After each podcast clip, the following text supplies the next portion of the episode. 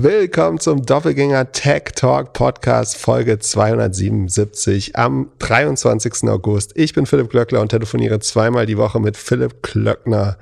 Wir sprechen heute unter anderem über Cannabis, den ARM IPO, Tiger Global, die Finanzlobby und schauen uns Earnings an von Palo Alto Networks, Fortinet, Zoom und vielen mehr.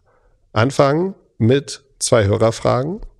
Max hat geschrieben, Microsoft 365 ist doch eine wichtige Säule für das Unternehmen. Genau diese wird aber von größeren und kleineren Playern von allen Seiten angegriffen. Siehe Google, Smartsheets, Atlassian, Zoom und so weiter. Könnte das nicht auch irgendwann zur Gefahr werden? Hat da nicht zum Beispiel Alphabet mit ihrer Google-Suche viel größere Burggraben? Mm, ja, also ich würde schon sagen, dass das Windows-Betriebssystem und äh, sagen Office 365 die also die Ankerpunkt-Produkte sind von Microsoft äh, nach wie vor. Es ist auch richtig, dass die von allen Seiten angegriffen werden. Ne? Es gibt immer wieder so Airtable oder Rose oder Smartsheet, ähm, die zum Beispiel Tabellenkalkulationen angreifen. Es gibt Canva, Figma oder so, die vielleicht PowerPoint angreifen, ist, äh, oder Pitch.com. Von daher ist das schon alles oder ähm, Confluence und äh, Atlassian-Produkte und so weiter und so fort. Das stimmt schon, nur muss man konstatieren, dass das in der Vergangenheit äh, unheimlich erfolglos war. Also der größte, der größte Angriff war ja Google Docs eigentlich, die eine relativ ähm, na, am Anfang so ein bisschen MVP, aber und, und trotzdem aber relativ Feature-Complete Suite rausgebracht haben, die einfach viel der standardmäßigen Sachen kannte, also die, die, die wirklich jeder brauchte. Äh, plus, dass sie bei Kollaborationen einen deutlichen Schritt voraus waren und es in der Cloud hatten. Und auch das hat ja netto nicht Markt gekostet, würde ich sagen. Sondern also einerseits gibt es den, den darunterliegenden Markt, der immer noch Rückenwind hat, also dass mehr Leute Computer benutzen. Also wenn irgendwas, glaube ich, der gegen Microsoft spielt, dann ist es eher, werden Leute in Zukunft noch einen PC haben. Das ist, glaube ich, die eigentliche Konkurrenz. Auf dem PC-Markt ist es so, dass trotzdem gibt es noch mehr als PCs. Ähm, die Zahlen von Office steigen, zumindest was umsatzmäßig angeht. Sie haben daraus ein Subscription-Modell gemacht. Trotzdem wird es angegriffen, das ist richtig. Aber nehmen wir mal Zoom als Arbeitsplattform, das haben sie halt einfach weggemodert oder Slack. Ähm, also das zeigt ja nicht, wie stark dieser Burggraben Office 365 ist äh, obwohl er angegriffen wird, schaffen sie es darüber, sehr, sehr gute Produkte wie, wie Zoom oder neuartige Produkte wie Slack ähm, mit, mit so Müllprodukten wie Teams äh, aus dem Markt zu verdrängen durch Bundling und ähm, antikompetitives oder vermeintlich antikompetitives Verhalten. Und ähm, daher, also ich verstehe den, den Hintergrund. Ich würde auch nicht sagen, dass man sich da jetzt sicher fühlen sollte. Aber nachdem Google es nicht geschafft hat, dann glaube ich, dass diese 1000 Nadelstiche, die kleineren, ist tendenziell eher auch nicht schaffen. Also wenn die größte Gefahr, die ich sehe, ist die Next Computing Plattform. Ähm, also wäre es nicht sozusagen das, das Handy, worauf Microsoft mit dem, nach dem Windows Mobile Fiasko äh, deutlich weniger Grip hat und doch deutlich weniger Distribution hat, also ähm, Zugang zu Nutzern oder die, die nächste Computing-Plattform danach, was auch immer das sein mag, Brille, AR, VR, ähm, wenn sich das Computerbedienen am Arbeitsplatz auf eine VR-Brille verschiebt, dann würde ich mir Sorgen machen. So, dann kann man sagen, wird Microsoft dann noch der Hauptspieler sein. Aber da, auch da ja Leute mit Brillen, mit denen mit Computern, also sagen wir mal, du arbeitest jetzt mit einer Brille, du wirst deine Meetings ja trotzdem nochmal mit, mit so rückständigen Typen wie mir haben, die noch vor ihrem Computer, vor ihrem Desktop-PC sitzen. Das heißt, es wird wieder Microsoft-Produkte brauchen am Anfang auf der Brille und vielleicht schaffen sie es auch da. Aber das, das sehe ich als die eigentliche Gefahr. Ähm, und die Anfrage war, wäre Alphabet mit Google Search, ist Google Search nicht ein größerer Burggraben? Würde ich ganz ähnlich sehen. Also Google wird den Suchmarkt nicht äh, von heute auf morgen verlieren. Äh, die Gefahr ist aber auch da, so Next Computing Platform wird Suchen als Markt vielleicht kleiner werden? Werden sich Gebrauchsmuster so ein bisschen verändern? Also wird man mit AI oder VR, AR-Geräten eventuell anders suchen? Ansonsten scheint der, der Suchmarkt hat sehr starke Netzwerkeffekte äh, oder so nicht, nicht nur Netzwerkeffekte, sondern so Datennetzwerkeffekte, also dass je mehr Nutzer du hast, desto mehr Nutzerdaten sammelst du, desto besser wird das Produkt dadurch, nicht nur individuell für jeden Nutzer, sondern insgesamt für alle Nutzer. Und ähm, das ist schon ein relativ tiefer Burggraben für Google. Und von daher glaube ich, sind beide in ihren Märkten relativ äh, sicher bisher. Ob das richtig oder falsch ist, ist eine andere Frage. Ich glaube, es ist gut, dass die Wettbewerbsbehörden da drauf schauen, wie sich die äh, großen Unternehmen in ihren Märkten verhalten, wenn sie beherrschend sind, so wie Microsoft sicherlich und äh, Google in seinem Markt. Aber sagen, ich würde jetzt niemanden fälschlicherweise in Sicherheit wiegen wollen, aber ich mache mir keine großen Sorgen im Moment. Also einfach, es empirisch schlecht nachzuweisen ist, da schon eine Mehrzahl der, der Nutzer auf Google Docs umgestiegen sind oder ähnliches. Ja, dein VR-Argument, das nehme ich nicht so ganz. Ich glaube, bei VR wird Microsoft auch ein Gewinner sein. Am Ende ist es ja nur ein größerer Bildschirm. Also ich werde dann in der Lage sein, deine, deine Tabellen besser lesen zu können mit der Brille. Ist ja nicht so ein Shift wie auf Mobile, wo auf einmal der, der Bildschirm wesentlich kleiner ist und man dachte, es, es, es spielt sich jetzt alles nur noch am Daumen ab. Ja, du könntest sagen, es ist nur Hardware. Du kannst aber auch schon die These haben, dass jede Plattform so ein bisschen ihr eigenes Toolset mitgebracht hat. Also beim Smartphone war es halt Apps, die du da vorher alle nicht genutzt hättest, theoretisch. Ähm, aber es gibt auch Sachen, die sich durchziehen. Obwohl, sag mir eine App, die du am Handy nutzt, die du auch am, am Laptop nutzt oder am äh, Desktop nutzt. Na, nicht so viele, ne? WhatsApp hast du irgendwann mal mit ins, also manche nehmen das mit ins Web rein, zurück quasi integriert. Aber eigentlich hast du sehr unterschiedliche Use Cases auf Handy und Browser. Browser ist das Einzige, was du auf beiden hast und wo die, die Marken auch sehr übereinstimmt sind, interessanterweise. Ähm, was so ein bisschen an der Open Source Strategie von Chromium vielleicht auch liegt, aber. Und ein letzter Punkt ist doch eigentlich, dass Microsoft seine Burggraben gerade wieder weiter aufbaut, weil wenn wir uns alle um Effizienz kümmern, dann wird der Einkauf doch sagen, hey, was ist das, was sind diese ganzen Tools, die wir hier in den letzten fünf Jahren, zehn Jahren eingekauft haben? Können wir uns nicht für eins einigen? Und mit Microsoft äh, arbeiten wir schon seit Jahren zusammen und deswegen lasst jetzt mal Zoom kündigen, lasst jetzt mal Airtable kündigen, lasst jetzt mal was auch immer kündigen. Ja, sich, also man unterschätzt immer, ich glaube, man muss ein bisschen unterscheiden zwischen den großen Enterprise-Accounts und dem kleinen. Ich kenne viele Startups, die komplett auf Google Docs sind, äh, zum Beispiel, oder überwiegend auf Google Docs sind. Ähm, und vielleicht Kombination mit Slack ähm, oder so. Und vielleicht noch Airtable und Notion nutzen und damit eigentlich keinen Bedarf mehr für Microsoft haben. Aber gleichzeitig je nachdem, wo man arbeitet, hat man besonders viel oder besonders wenig Verständnis dafür. Aber in großen Unternehmen ist halt ganz oft so, dass man sagt, äh, irgendwie mit Slack kann hier überhaupt nicht in die Firma kommen. Irgendwie, da ist der Datenschutz nicht äh, ausreichend gegeben und auch, kommen unsere Dokumente nicht in die Cloud. Deswegen äh, läuft hier nur Microsoft seit 40 Jahren. Und mit Google würden wir niemals Daten teilen. Ähm, also ich glaube, es ist dann doch äh, komplizierter, als man denken würde. Dann lass uns high in der Cloud bleiben und über Cannabis sprechen. Oh, hast du deine vier Stunden heute benutzt, um die Überleitung zu machen? Schön, herzlichen Justus. Äh, Dann schreiben viele Hörer immer, dass man sehr merkt, dass du besser vorbereitet bist. Äh, du, manchmal bekommst du es ja mit, aber es ist noch öfter, als, als du mitbekommst, dass das passiert, wollte ich mal sagen. Als so positives Feedback ist ja nicht meine Stärke, aber heute äh, vielen Dank. bin ich mal gnädig äh, unterwegs. Äh, vielen Dank. Ich hoffe, du merkst es auch. Bei, bei Home to Go habe ich gemerkt, dass es dir ein bisschen äh, zu viel war. Bitte? Nee, nee. Glückler kratzt, hat sich gerade ganz verlegen, so wie so ein kleines Kind hinter, hinterm Nacken gekratzt. So, oder ganz, war ganz süß. Kurze Werbeunterbrechung. Kannst du dich noch erinnern, als ich vor einem Jahr Pickleball nach Deutschland bringen wollte? Oliver, der VP Sales von Personio, hatte sich damals bei mir gemeldet und wenig später ein cooles Pickleball-Team-Event in München organisiert. Vor ein paar Tagen haben wir erneut gesprochen und Oliver meinte, dass er Leute im Sales sucht. Wenn du also SaaS-Sales lernen möchtest oder sogar schon Erfahrung im Software-Sales hast, solltest du dir mal die Jobseite von Personio, der All-in-One HR-Software-Lösung aus München, anschauen.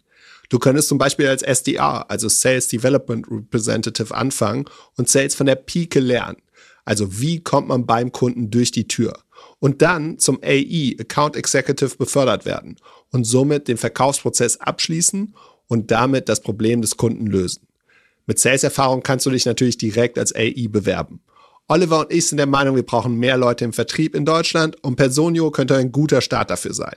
Wenn du ein Painkiller-Produkt verkaufen möchtest, also ein Produkt, das ein ernsthaftes Problem löst, gehe jetzt auf die Jobseite von Personio.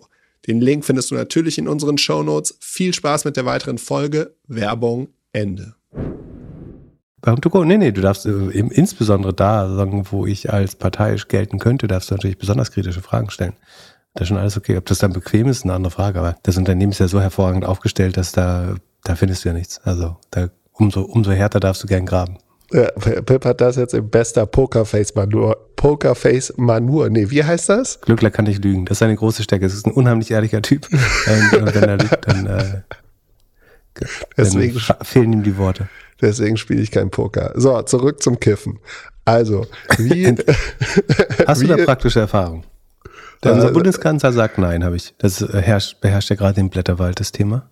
Äh, ja, ist schon sehr, sehr lange her. Mhm. Auf jeden Fall die Frage. Äh, wie ist eurer Meinung äh, zur anstehenden Entkriminalisierung von Cannabis? Glaubt ihr an neue Gründungen in diesem Bereich? Welchen Einfluss hat der Schritt der Regulierung, äh, Regierung, äh, da merkt man äh, zu nervös und äh, mit dem mit dem ganzen. Mit dem Lob kannst du nicht umgehen. Willst du es äh, nochmal probieren? Mit dem Lob kann ich überhaupt. Soll ich noch? Ich, nee, ich mach nochmal. Ich mach noch nee, lassen es drin, aber du machst nochmal ordentlich. das ist lustiger. Also Justus aus Berlin fragt, äh, wie ist eure Meinung zur anstehenden Entkriminalisierung von Cannabis? Wird diese auch die Auswirkungen auf die Privatwirtschaft haben? Glaubt ihr an neue Gründungen innerhalb diesen Bereichen? Welchen Einfluss hat der Schritt der Regierung auf bestehende Firmen wie die Sanity Group oder Symbiotic, die als erste deutsche Firma aus dem Sektor bereits public ist? So, äh, ich habe eine Gegenfrage. Weißt du, was Glöckler und ChatGPT gemeinsam haben? Können schlecht vorlesen. Nee, dass hier auch das nächste Wort zu raten scheint. und nicht, nicht etwa lesen oder aus dem Gedächtnis wiedergeben, sondern es scheint so ein bisschen, als wenn du, du so den Anfang des Satzes liest und dann die nächsten Worte einfach rätst. Und dann irgendwann wieder ein, ein großgeschriebenes Substantiv findest und das bringst du mal wieder unter. Aber okay, ich glaube, jetzt haben wir verstanden, was du vorlesen wolltest. Weißt du überhaupt, was jetzt hier beschlossen worden ist oder angeblich bis Ende des Jahres beschlossen wird? Ich glaube, dass man in so total umständlichen Clubs dann frei konsumieren. Also nicht frei, sondern so unter Aufsicht der Mit Clubmitglieder an bestimmten Orten oder so? Oder du ja, hast wir, bestimmt super recherchiert, erklär uns das nochmal. Wir, wir könnten einen Anbau, eine Anbauvereinigung gründen, so eine Art Cannabis-Club mit 500 Mitgliedern, äh, dürften allerdings keine Werbung machen, das Zeug da anbauen mit den, mit den Clubmitgliedsgeldern und das Zeug dann 200 Meter entfernt zu uns nehmen. Ja, das ist die deutscheste Regulierung oder Deregulierung, die es gibt, dass es einen Verein braucht, um das zu überwachen. Du darfst nur rauchen, wenn du in einen Verein beitrittst gleichzeitig. Noch deutscher geht's nicht. Äh, also was ich mich wirklich frage, ist, was dieses Gesetz so stark vorangetrieben hat, ehrlich gesagt. Also natürlich stellen auch dahinter Lobbyinteressen, aber es ist ja eine relativ schwache Lobby eigentlich. Und es lässt sich zumindest auch nicht in, in, in Spenden oder anderen Zuwendungen so gut nachvollziehen. Ich mich jetzt echt ein bisschen gewundert, warum das so viel Schwung hat, äh, das Thema. Ich glaube, dass man schon versucht hat, im Wahlkampf so die Stimmen gerne mitzunehmen, äh, die dafür sind. Ähm, weil ich glaube, es gibt wenig Leute, die hart dagegen sind. Aber es gibt, wenn du das gern machen möchtest äh, und nicht kriminalisiert werden möchtest, was verständlich ist, ähm, hast du natürlich eine starke Pro-Neigung zu dem Thema. Könnte ich mir vorstellen. Ich weiß nicht, wer das weiß, äh, gern mal in unserer Community teilen. Äh, das interessiert mich so ein bisschen, wer das so stark getrieben hat. Ähm, vorweg gesagt, also ich finde es unbedingt wichtig, dass Cannabis in Apotheken auf Rezept abgegeben wird, also an Leute, die irgendwelche, äh, also als Schmerztherapie oder für Parkinson-Kranke oder wo auch immer es einen nachgewiesenen Nutzen gibt ähm, oder Ärzte das verschreiben möchten. Ich glaube, da ist es super wichtig, dass das verschrieben wird. Ähm, das Thema würde ich sofort ausklammern, weil es man auch zweifelsohne.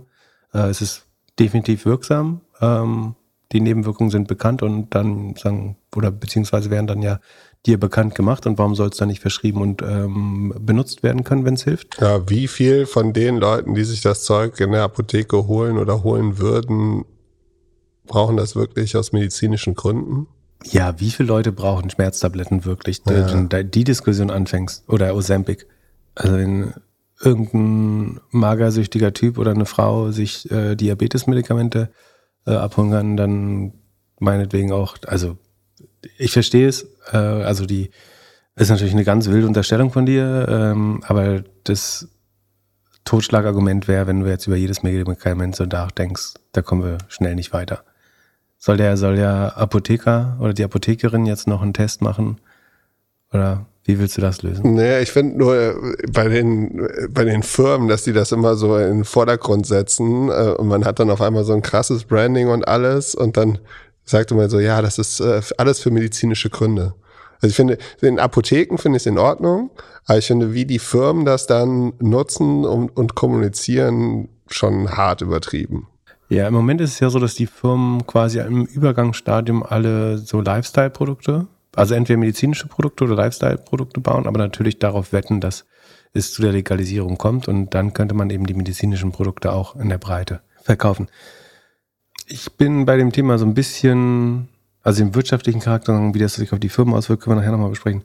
Äh, generell bin ich bin beim Thema so ein bisschen unentschieden, ehrlich gesagt. Also ich, mir fällt schwer, harte Gegenargumente zu finden. Mir fällt es auch schwer, oder ich kenne, also es gibt ein paar Pro-Argumente.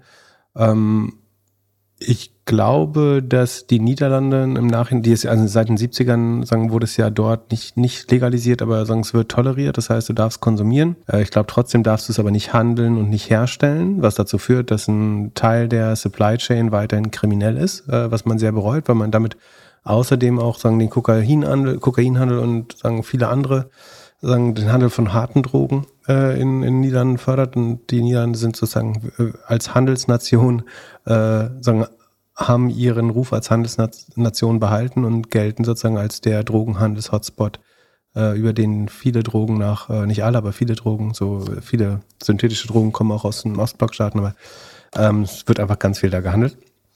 Ähm, und man kriegt auf jeden Fall die, die, das kriminelle Milieu da nicht richtig raus, beziehungsweise kriegt man auch das Cannabis aus dem kriminellen Milieu nicht raus und äh, in beide Richtungen funktioniert das nicht. Ansonsten, ich finde also zur, zur Business-Seite ist das jetzt ein super spannendes, ja auch Teil der Frage, sagen, ob du, es geht ja so ein bisschen um die Börsenaussichten. Ich halte das nicht über. Ich meine, es wird sagen, auf einen Schlag, so wie jede Liberalisierung, einmal einen riesen Markt aufmachen. Aber der wird dann halt nicht brutal, also hoffentlich nicht brutal wachsen. Ähm, es wird sagen, sehr starke Verteilungskämpfe gibt, warum viele Firmen sich da schon in Position bringen. Ansonsten äh, rechne ich jetzt. Man könnte sagen, weil es ein regulierter Markt ist, werden die Margen ein bisschen höher Aber ich finde es ansonsten so spannend wie Frozen Joghurt oder Handy-Doktor-Läden. Also ich weiß nicht. Also die Margen werden vielleicht gut, aber nicht großartig sein. Es dürfte eigentlich kein Riesenwachstumsmarkt sein. Ansonsten wird, oder es sei denn, man geht davon aus, dass irgendwann die gesamte Bevölkerung ständig Cannabis-Produkte ähm, konsumiert. Von daher finde ich es jetzt nicht so. Ich meine, andererseits sagen, gut ist sicherlich ein Produkt, das potenziell suchtführend ist zu verkaufen. Scheint ein gutes Konzept zu sein, wenn man auf sagen, viele Firmen mit hohen Margen äh, schaut.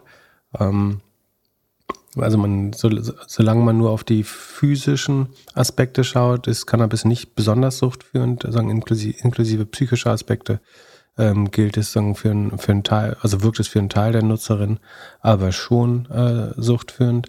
Äh, es ist nachgewiesen, dass es negative Auswirkungen auf das Erinnerungsvermögen hat der Probanden. Ähm, es fordert, also insbesondere wenn es in jungen Jahren eingenommen wird, unter 21, führt zu Veränderungen der Amygdala, äh, des Hippocampus, also zweier Gehirnregionen, die sehr wichtig sind, äh, und die Verknüpfung der verschiedenen Hirnareale, was langfristig Kreativität und vernetztes Denken schade. Das heißt, ich bin auf jeden Fall dafür, dass es hart kontrolliert wird, was die Altersgrenze angeht. Ähm, ist es auch bewiesen, dass es drei bis fünfmal je nach Dosierung so hohes Risiko einer Psychose zu erleiden hat. Also Menschen, die regelmäßig Cannabis konsumieren, je nachdem, wie stark die äh, Dosis ist, äh, leiden an einem dreimal bis fünfmal so hohen Risiko, Psychosen zu bekommen. Äh, das insbesondere, wenn es in Verbindung mit anderen Drogen, besonders in Amphetamin, ge genutzt wird. Ähm, und ähm, es wird immer so ein bisschen unterstellt, dass es so die generelle Offenheit für Drogen äh, schaffen könnte. Also die, das Totschlagsargument Einstiegsdroge, das nach allem, was ich weiß, aber wissenschaftlich nicht gut nachzuweisen ist, dass das tatsächlich ähm, der Fall wäre. Genauso könnte man sagen, fast alle Leute, die Drogen nehmen, haben vorher auch mal Alkohol oder Nikotin probiert. Ähm, genau, und das ist schon das Hauptgegenargument, was oft verwendet wird. So, wenn, wenn Alkohol und Nikotin legalisiert sind, warum dann jetzt ausgerechnet das nicht, was relativ gesehen sicherlich weniger gesundheitsgefährdend ist. Ne? Nikotin ist sozusagen vergleichbar mit Crack, ähm, eines der, eine der suchtführendsten äh, Substanzen und nachweislich gesundheitsschädlich, krebserregend, äh, COPD und so weiter. Ähm, Alkohol sagen, für, für, für die Gesellschaft extrem schlecht, aber auch gesundheitsmäßig ähm, extrem schlecht.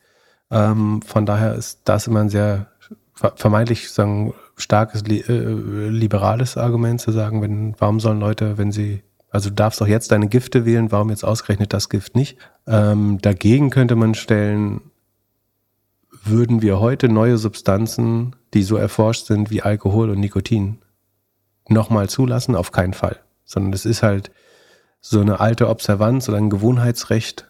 Ähm, irgendwie das Bier stammt aus vormittelalterlichen Zeiten. Äh, Rauchen, ja, weiß ich nicht, äh, wurde irgendwie schon immer gemacht. Ist sicherlich würde man das so nie wieder zulassen. Ne? So mit, mit, dem Wissen, wie gesundheitsschädlich Rauchen ist oder auch äh, Alkohol, würde man nicht auf die Idee kommen, jetzt sowas als Lebensmittel oder Genussmittel neu zuzulassen, sondern es ist halt schwer jetzt, dadurch, dass ein Großteil der Bevölkerung äh, das konsumiert, ähm, ist es sehr schwer, das zurückzurollen, ohne dabei die Bevölkerung gegeneinander aufzudrängen.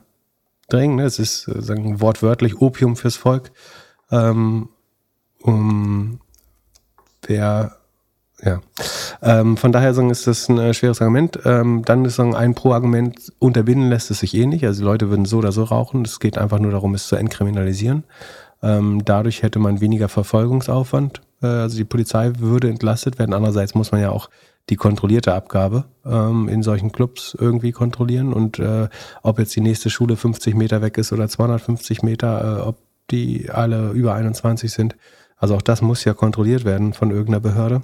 Noch dafür sprechen würde, dass es zu steuerbarem Einkommen wird, von, von, Schwarz, von einem Schwarzmarkt zu einem steuerbaren Markt. Also der Staat würde mitverdienen. Ähm, du hast das Problem, Stra also apropos Verfolgbarkeit, was wiederum komplizierter wäre, wäre ähm, Cannabisgebrauch, Missbrauch im Straßenverkehr. Ne? Im Moment gilt, gilt so eine implizite äh, Regelung, glaube ich, von einem Nanogramm pro Liter. Das hat man auch noch nach acht Stunden. Also du kannst irgendwie eine Nacht schlafen und wenn du sagen zwei Joints oder einen sehr intensiven irgendwie drei bis fünf Gramm genommen hast, dann bist du am nächsten Morgen nicht zwangsläufig fahrtüchtig, zumindest nicht nach so geltender Rechtsprechung. Ähm, ich weiß nicht, ob ich morgens zur Arbeit fahren will und weiß, dass die Leute theoretisch noch nicht 100% zurechenbar sind. Auch da kann man auch wieder sagen, das gleiche muss ich beim Alkohol auch befürchten. Ja, oder äh, beim Handy. Hm? Oder beim Handy, wenn sie aufs Handy gucken und fahren. Mhm, genau, also ich glaube, gibt es Schnelltests für Cannabis? Doch, wahrscheinlich schon, ne? Gibt so Schweißtests, glaube ich. Doch, kann man schon sofort testen, braucht man keinen Bluttest. Ähm, unser anderes wichtiges Pro-Argument ist natürlich, dass im kontrollierten Anbau oder Abgabe ähm, die Qualität äh, tendenziell besser wird. Ähm, also es, du musst nicht Angst haben, dass das irgendwie gestreckt ist oder toxisch. Ähm, gleichzeitig hast du aber auch das Risiko, dass so hochpotentes Cannabis äh, viel, viel wirksamer ist und nochmal ganz anders. Äh, also die, im Zahl sind Leute, die auf dem Schwarzmarkt kaufen, gar nicht gewohnt, äh, wie mächtig das werden kann, wenn es äh, legal angeboten wird. Also würdest du die Menge, die du in der Apotheke bekommst, in den Joint drehen, wie du sonst mit Straßencannabis machst, könnte es sein, dass es dich ziemlich umhaut. Würde ich annehmen. Woher soll ich das wissen? Ich, ich ähm, bin auf jeden Fall äh, mal wieder überrascht, wie viel Allgemeinwissen du über Cannabis hast. Ich, ich habe gedacht, wenn ich dazu äußern muss, muss ich eine Meinung versuchen zu bilden. Und was ich noch, äh, ein Gegenargument noch, ähm, also man konnte, weiß gar nicht, ob man raushören könnte, was dafür oder dagegen ist, aber so eine Mischung. Ähm, ich glaube, dass die Städte und Gebiete, die es legalisiert haben, mit dem Effekt auf das Stadtbild auch nicht 100% zufrieden. Sei es Amsterdam oder so Tulum in Mexiko, wo es relativ liberale Drogentoleranz durch die Regierung gibt. Ähm, das wären dann so Party-Hotspots, wo Leute einfach gesagt nur noch zum Kiffen oder Drogen nehmen hingehen. Ähm, Gibt es ganz spannende Netflix- oder ähm, YouTube-Dokus zu. Ist vielleicht auch nicht das, was man unbedingt ähm, haben möchte. Also wollen wir, dass Deutschland nach dem Puff Europas quasi noch äh, irgendwie die Dampfhölle Europas oder ja, das, das jetzt, nee, das nehme ich zurück. Also irgendwie der, der Coffeeshop Europas wird. Ähm, das bin ich mir auch nicht so sicher, ob das so schlau ist. Ähm, also wie gesagt, für die kontrollierte Abgabe in Apotheken immer gern. Für so Clubs. Ich meine, das Gute ist, es ist ein Zwischending. Ne? Das macht es jetzt nicht besonders einfach. Aber die Frage ist, ja, Genau, die Frage ist, was kommt als nächstes? Sobald es, also solange es nur so ist, dass sich halt, dass Leute zusammentun können und gemeinsam Gras anbauen, so, dann ne, ist es ja was anderes als Coffeeshops betreiben, wo Leute reingehen und kiffen können. Ja, ich stelle mir jetzt so einen, so einen Kreuzberger Hinterhof oder einen Schrebergarten vor, wo Leute sich zusammensetzen, äh, irgendwie den, den Cannabisgarten pflegen über die Woche und dann am Wochenende irgendwie ein paar Joints rollen. Da habe ich irgendwie als Bürger überhaupt kein Problem mit. Also so liberal bin ich definitiv, dass ich das nie, nicht schlimm finde. Ähm, das Werbeverbot immer einfach sowas zu umgehen. Dann machst du halt irgendwie im, in dem Hinterhof machst du dann mal ein Musikfestival, dann ist das keine Werbung, sondern ein kulturelles Event und um, mm, dann ist da aber trotzdem so ein Stand vielleicht, wo man heute noch Clubmitglied werden kann für einen Tag. Ähm, ja, ich würde gerne mal verstehen, warum das so viel Rückenwind hat, das Thema gerade. Ähm, und ich finde, wie gesagt, dieses Alkohol-Nikotin-Argument, ähm, klar möchtest du eine gleiche Behandlung ähnlicher Substanzen haben und eigentlich ist Alkohol Nikotin, wie gesagt, viel schädlicher, höchst nach allem, was wir wissen, ist es viel schädlicher. Aber wie gesagt, das würden wir heute nicht nochmal so machen. Äh, beziehungsweise versuchen wir das ja auch nach und nach einzuschränken und weiter zu bestrafen. Äh, was ich auch richtig finde, also gerade bei Nikotin, auch, auch bei Alkohol prinzipiell.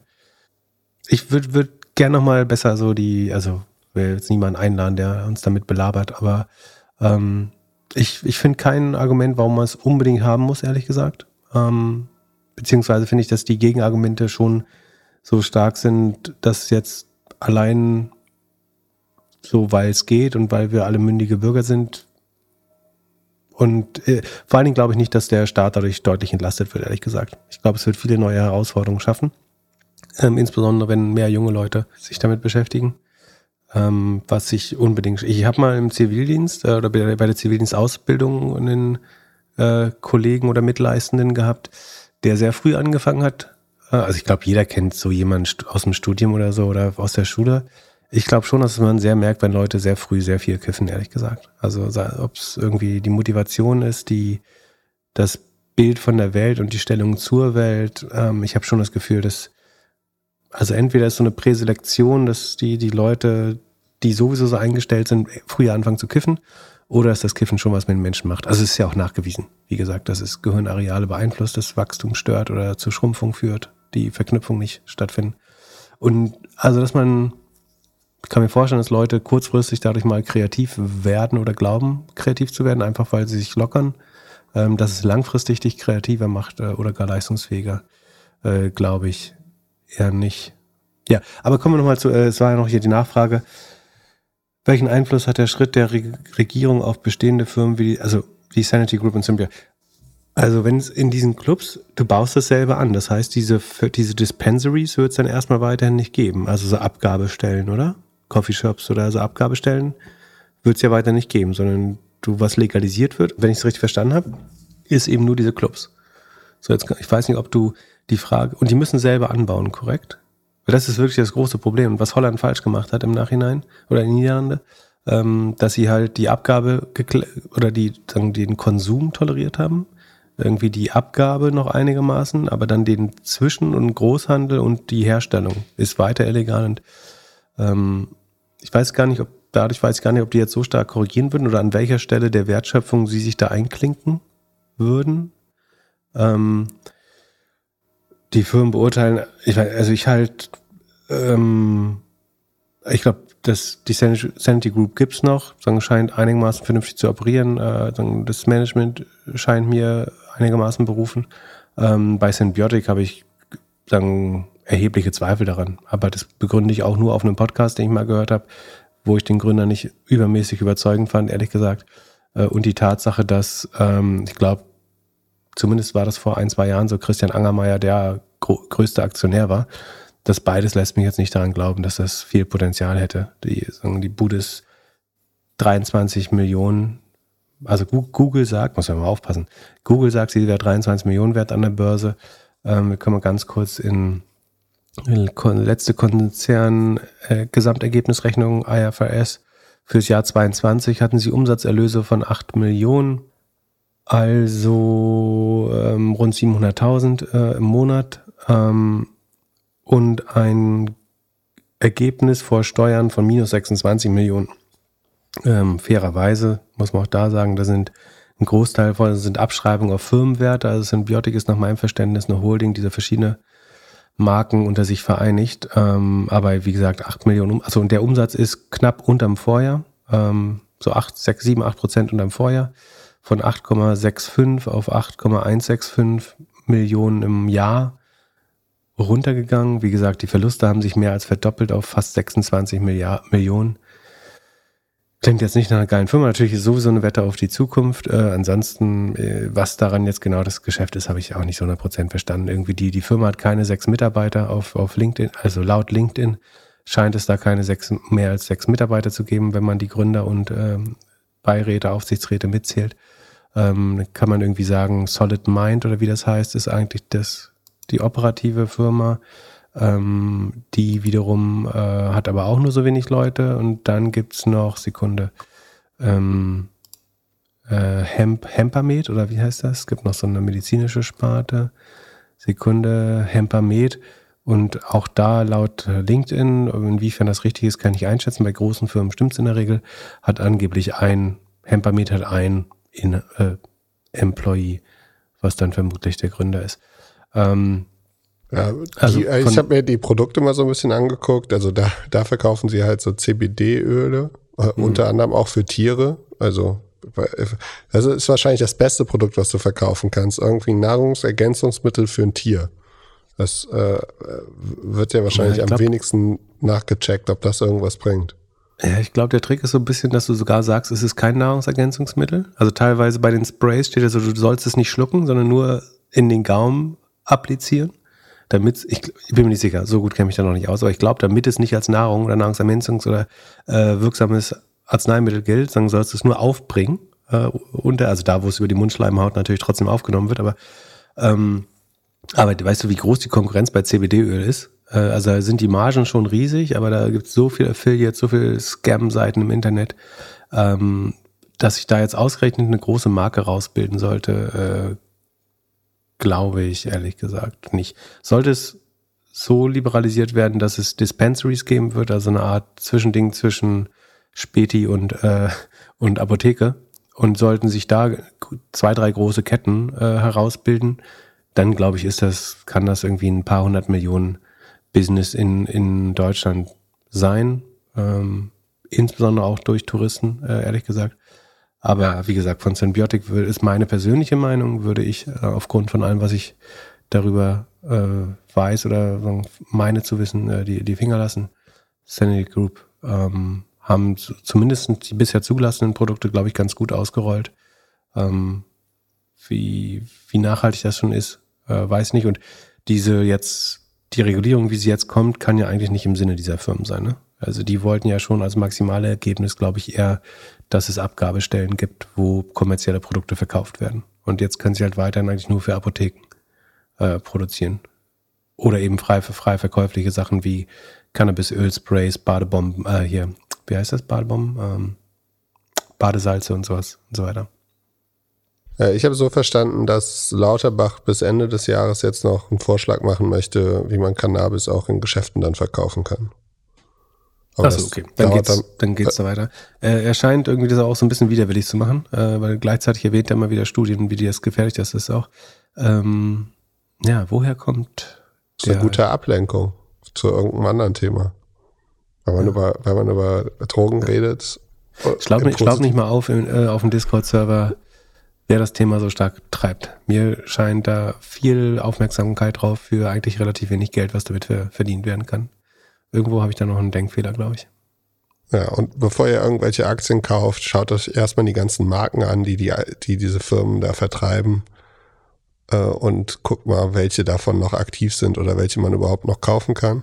Und guckt mal, ob vorher irgendwelche VCs investiert waren, die oder welche Wagniskapitalfinanzierer das spannend fanden. Ähm, und wenn nicht, wer die Hauptaktionäre sind äh, und wie die Performance dieser Hauptaktionäre oder ihrer Beteiligung in der Vergangenheit war. Das eine gute Due Diligence, die jedem zumutbar ist. Ähm, und kann man viel Geld mitsparen, habe ich das Gefühl. Und das allerletzte, man kann sich auch Aktien aus Amerika oder Kanada anschauen, wie die so nach der Einführung performt haben und dann nicht mehr so gut performen. Genau, da war ähm, das ganze Cannabis-Thema auch eher ein Hype. Ne? Da gab es extra Finanzpodcasts, die sich nur mit Cannabis-Aktien beschäftigt haben. Ähm, und also einerseits sind da relevante Firmen entstanden und gleichzeitig war, ist, sind alle so hinter ihren äh, Zielen zurückgeblieben. Ähm, und so groß ist dann doch nicht geworden. Also Doppelgänger machen keinen Kifferclub. Lass uns lieber über Finanzlobby reden. Was hast du da? Das ist die Frage, gelernt? ob Influencer anfangen, äh, so Clubs zu machen. Ja, aber sie dürfen ja keine Werbung machen.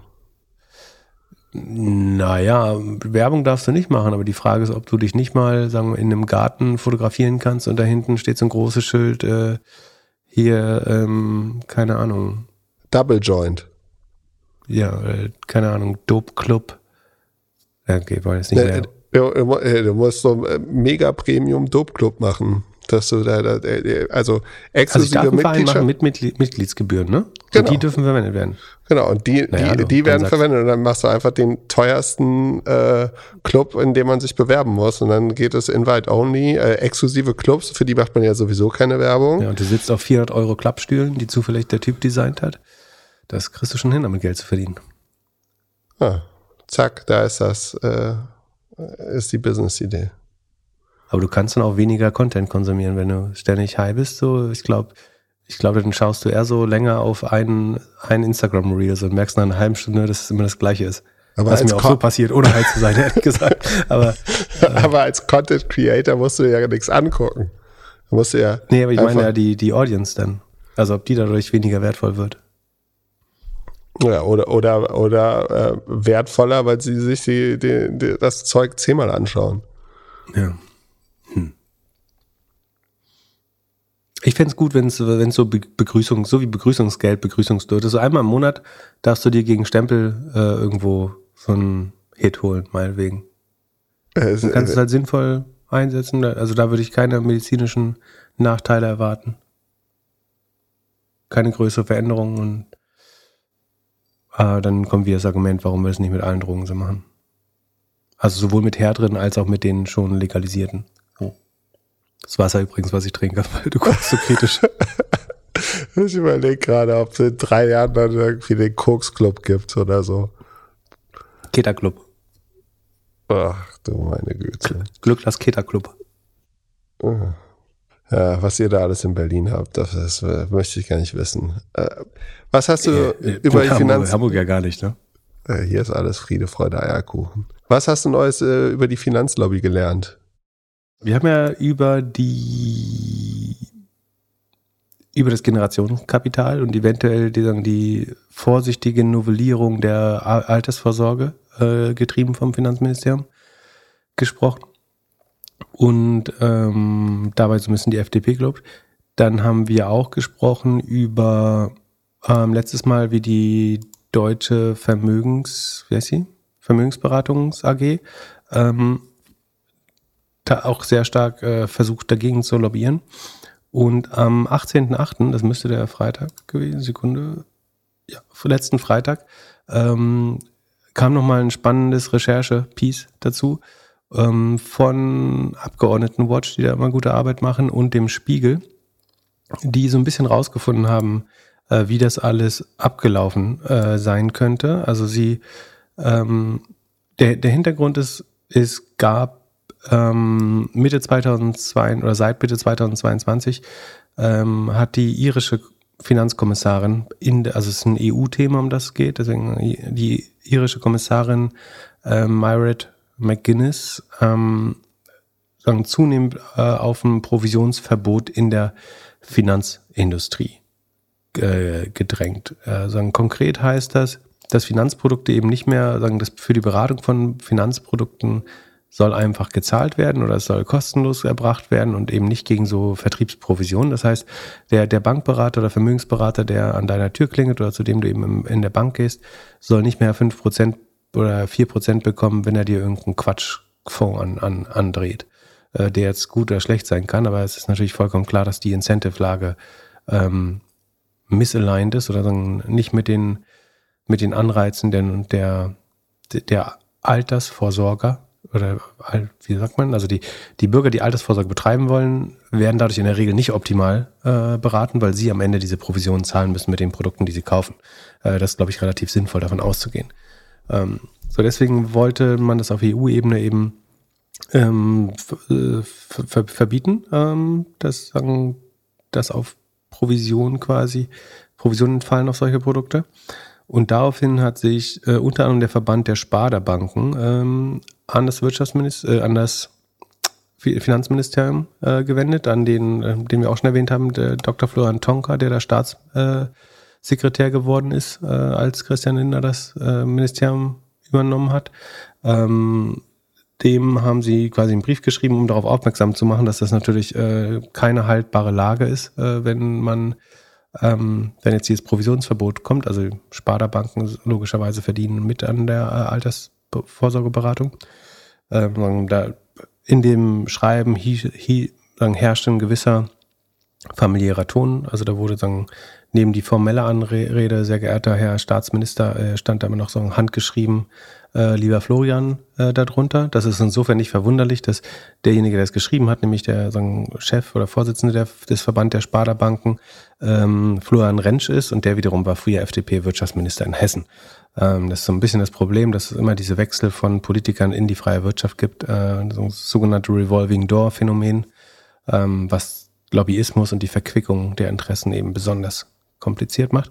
Und es gab ein weiteres Schreiben ähm, vom Deutschen Unternehmensverband, Unternehmer, Unternehmensverband Vermögensberatung. Ähm, das wiederum ist eine Interessenvereinigung von verschiedenen ähm, Finanzvertrieben. Allein vier der Mitglieder sind äh, verschiedene Entitäten der DVAG, der Deutschen Vermögensberatungs äh, AG.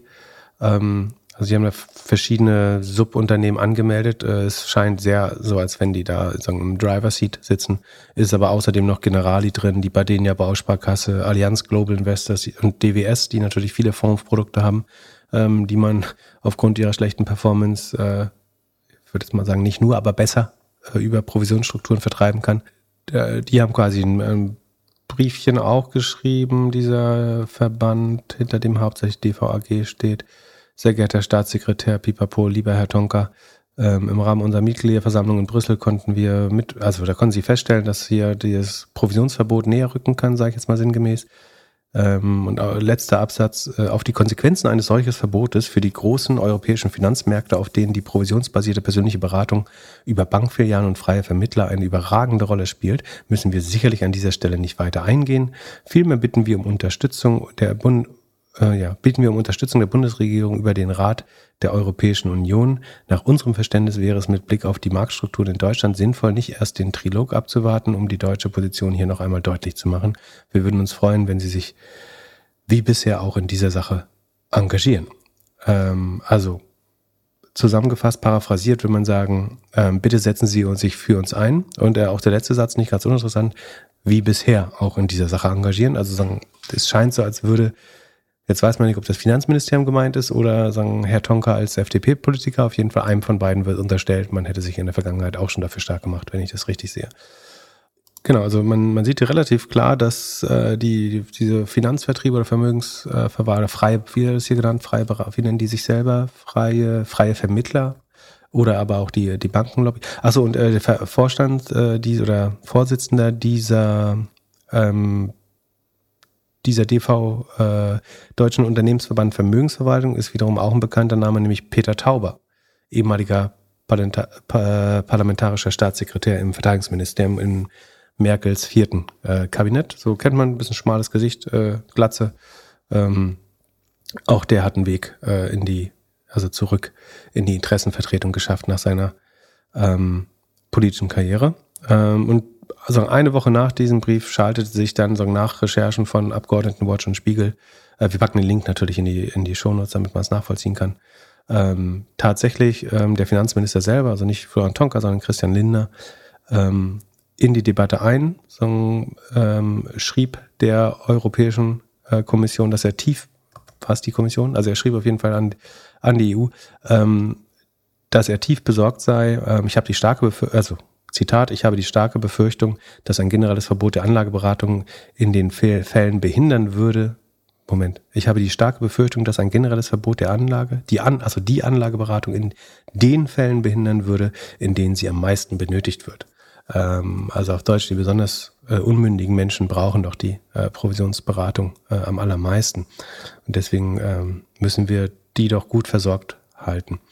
Ähm, dieses Schreiben wiederum hat das äh, Finanzministerium versucht oder hat einiges getan, um die Veröffentlichung zu verhindern. Es gab da von Abgeordnetenwatch, ähm, also einer NGO, die sich damit befasst, sowas eben so transparent wie möglich zu machen, deren Arbeit ich sehr bewundere, ähm, wie man vielleicht raus hat.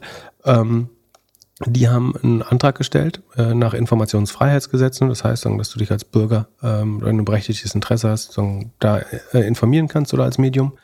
Ähm, das wurde vom BMF, also von Linders Ministerium, abgelehnt äh, mit der Begründung, das wechselseitige Vertrauensverhältnis von Europäischer Kommission und der Bundesrepublik Deutschland als Mitgliedstaat der EU könnte nachhaltig geschädigt werden. Ähm, das wollte Herr Linder nicht und deswegen wollte er nicht, dass die hier schreiben ähm, publik wurde. Ähm, auf Anfrage teilt das Finanzministerium wiederum mit, äh, Linder vertrete seine Haltung zum Provisionsverbot schon seit langem, in Anf also Zitat seit langem. Im Übrigen sei das Ministerium nicht nur mit Interessenvertretern der Industrie im Austausch, sondern auch mit Verbraucherschützern und anderen Stakeholdern. Äh, die da genannten Verbraucherschützer waren nach meiner Kenntnis allesamt für ein Verbot und haben das überwiegend begrüßt, äh, dass solch ein Verbot kommen sollte. Wer andere Stakeholder sind, das äh, steht hier in Anführungsstrichen. Ähm, weiß nicht, wer da jetzt noch Stakeholder sein könnte, ähm, aber ähm, genau, und dann gibt es noch eine spannende Figur, die heißt Markus Färber. Ähm, die ist, Sekunde, äh, nochmal gucken, wo die hingehört. Äh, ich glaube CDU, CSU, ich bin, äh, CSU in dem Fall. Ähm, und äh, auch der scheint das Thema sehr stark äh, zu treiben im Europäischen Parlament, wo er sozusagen für die EVP, die Europäische Volkspartei, sitzt. Äh, also sozusagen der Block, in dem CSU, CDU auch sagen, repräsentiert sind. Ähm, und dieser Markus Ferber ähm, koordiniert für die EVP-Fraktion die finanzpolitischen Themen, äh, pipapo, ähm, sitzt aber außerdem im Sparda Zukunftsrat, äh, also diese Sparda, ähm, diesen Sparda-Verband der Sparda-Banken. Dort sitzt er im Zukunftsrat. Das klingt für mich, meine Meinung, wie ein Rat, der einfach geschaffen wird, damit man mehr Rätetitel und damit Gehälter verteilen kann. Ähm, ich kenne nicht viele Unternehmen, die einen Zukunftsrat bräuchten. Ähm, und ganz sicher lässt man sich in der Regel in der freien Wirtschaft jetzt auch nicht zwangsläufig von Politikern den strategischen Kurs diktieren, sondern äh, wenn man nach meiner Erfahrung solche Räte bildet, geht es eher darum, Leute mit Posten zu versorgen, sodass sie auch loyal sind äh, und bei der Durchsetzung der Interessen helfen. Äh, also in diesem ähm, Sparda Zukunftsrat, also ist meine persönliche Deutung, ähm, in diesem Sparda Zukunftsrat äh, sitzt ähm, der, der Herr, und ist Mitglied im Beirat, auch hier wieder Beirat der Deutschen Vermögensberatung AG, ähm, vorhin besprochen. Äh, von, von dieser kassiert er oder be bekommt er dafür zwischen 1000 und 5000 Euro monatlich nach eigenen Angaben. So, das ist die Range, äh, in der das geben muss. Ich würde mich nicht wundern, wenn es 4.999 Euro wären, weil es dann sagen, nicht in die nächstgrößere Deklarationsklasse ähm, kommt. Ansonsten, wer sich fragt, wer noch in diesem Rat sitzt bei der, der DVAG, der Deutschen Vermögensberatung, Aufsichtsrat, da sitzen noch der, die Vermögen, so Beirat, ähm, steht hier Ehrenvorsitzender Beirats Dr. Theodor Weigel. Wer den nicht kennt, das ist Theo Weigel, unser ehemaliger Finanzminister, Bundesminister AD, äh, Udo Kortz, Staatsminister AD, Frank Bsirske, äh, Vorsitzender Gewerkschaft, sitzt aber auch für die Grünen im Parlament, ähm, dann dieser Diplom-Ingenieur Markus Färber, äh, Mitglied des Europäischen Parlaments, über den wir gerade geredet haben. Ähm, Rainer Neske, Vorsitzender der äh, LBBW, also Landesbank Baden-Württemberg. Petra Roth, das ist die ähm, Oberbürgermeisterin der Stadt Frankfurt, war, glaube ich, auch mal Vorsitzende des Freien Städte, wie heißt diese Vereinigung der Bürgermeister, also der Freien Städte? Ähm, also A, sozusagen Bürgermeisterin des Finanzzentrums Frankfurt und sicherlich daher gut vernetzt, aber war, glaube ich, auch beim wie heißt denn das? Ich weiß nicht, ob es Städtebund heißt oder, also da, wo die Städte sozusagen äh, ihre Repräsentanz haben. Dann Dr. Wolfgang Schüssel, den hat man vielleicht auch schon mal gehört, Bundeskanzler AD der Republik Österreich. Dr. Hermann Otto Solms, es hört sich ein bisschen an, als wenn man eine Tagesschau von vor zehn Jahren äh, sich anhört oder vor 15 Jahren. Dr. Hermann Otto Solms, FDP, Bundestagsvizepräsident, AD, Mitglied des Bundestages weiterhin. Karl Staatsacher, Staatsminister, AD, Rechtsanwalt. Dann ein Steuerberater, Wirtschaftsprüfer Martin Wagner. Ähm, das wirkt eher wie ein Feigenblatt hier. Ähm, Michael Westkamp, Vorsatz, Vorstandsvorsitzender Aachen-Münchner, ähm, außer Dienst. Achso, war der oben auch außer Dienst? Hätte ich das? Also Frau Petra Roth ist natürlich auch inzwischen außer Dienst der Bundeskanzler AD, äh, hatte ich gesagt, genau. Also das ähm, kann man sich ja alles nachlesen, und oder? Brigitte Zypris noch, äh, auch sagen, eine, eine der Justizministerin, äh, glaube ich, äh, aus dem Amt. Genau, also es soll so ein bisschen die, dieses Revolving Door Problem zeigen, ne? dass man bewusst eben Politiker in irgendwelche Gremien steckt äh, und mehr oder weniger zu, zu Lobbyisten macht, über so Verbandstätigkeiten, über Beiräte, über ähm, was auch immer. Ähm, und ähm, wenn jetzt wieder der Eindruck erweckt wird, wir würden, also und die, wir haben letzte, vorletzte Folge, das war gesagt, dass die DVAG eigentlich alle Parteien ausreichend mit Geld versorgt. Mit dieser, da ging es um diese persönliche Scheckübergabe. Und dann jetzt wird natürlich wieder vorgeworfen werden, das wäre hier nur Anti-CSU und Anti-FDP-Propaganda. Deswegen möchten wir auch verlesen, was die Grünen gemacht haben. Äh, bei den Grünen ist man sauer, dass Lindner als Mitglied der Bundesregierung in Brüssel gegen das Verbot interveniere. Die finanzpolitische Sprecherin der Fraktion, Katharina Beck, sagt auf Anfrage, äh, Zitat, es wäre schön, wenn Christian Lindner in offiziellen Briefen an die EU-Kommission differenzieren könnte, wenn er als FDP-Parteivorsitzender spricht und wann für die gesamte Bundesregierung.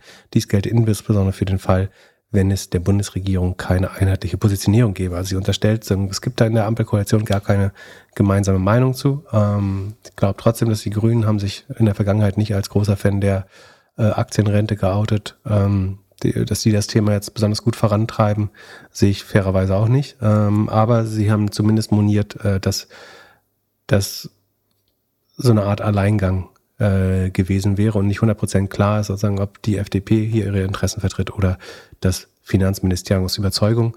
Ähm, in jedem Fall wirkt es so, als wäre es vor allen Dingen die Überzeugung der äh, Lobbyverbände, die das sehr stark mitgesteuert haben, würde ich sagen. So, das war die Transparenz-Corner für heute. Ja, ich, ähm, ich wer, wer, andere spannende Sachen findet, immer her natürlich. Wir, ähm, wenn hier jemand irgendwo ein Windrad gefunden hat, was äh, da nicht hätte gebaut werden sollen, dann machen wir auch das transparent immer. Ähm, hier spricht keine Pola parteipolitische Gesinnung mit. Was lachst du so, Glückler? Wieder so ein Thema, wo ich gedacht habe, das machen wir in zehn Minuten und es ist ein bisschen länger, hat ein bisschen länger gedauert. Ist es so? Ja, wir sind doch erst noch, also, haben äh, erst eine Stunde geredet. Ja, und jetzt gut. kommen doch schon die Earnings gleich. Ach nee. Gleich, nee. Ja, hab noch also. eine. Ich habe ich hab mich auch äh, vorbereitet hier für DVAG. Ich habe Hotel Matze gehört mit Jürgen Klopp. Da hat er gesagt, dass er Werbung nur für die Familie macht. Also um äh, ihm ist die Werbung eigentlich immer komplett egal. Er macht es schnell, äh, damit äh, ein bisschen mehr Geld auf, auf dem Familiengenerationskonto ist. Wie für die Familie? Damit seine Kriegt er nicht genug Gehalt oder was? Ja, scheinbar. Ähnlich wie bei der Politik scheint man ja auch keine gute Rente zu bekommen, wenn man die ganzen Namen sich da jetzt anhört. Ja, genau.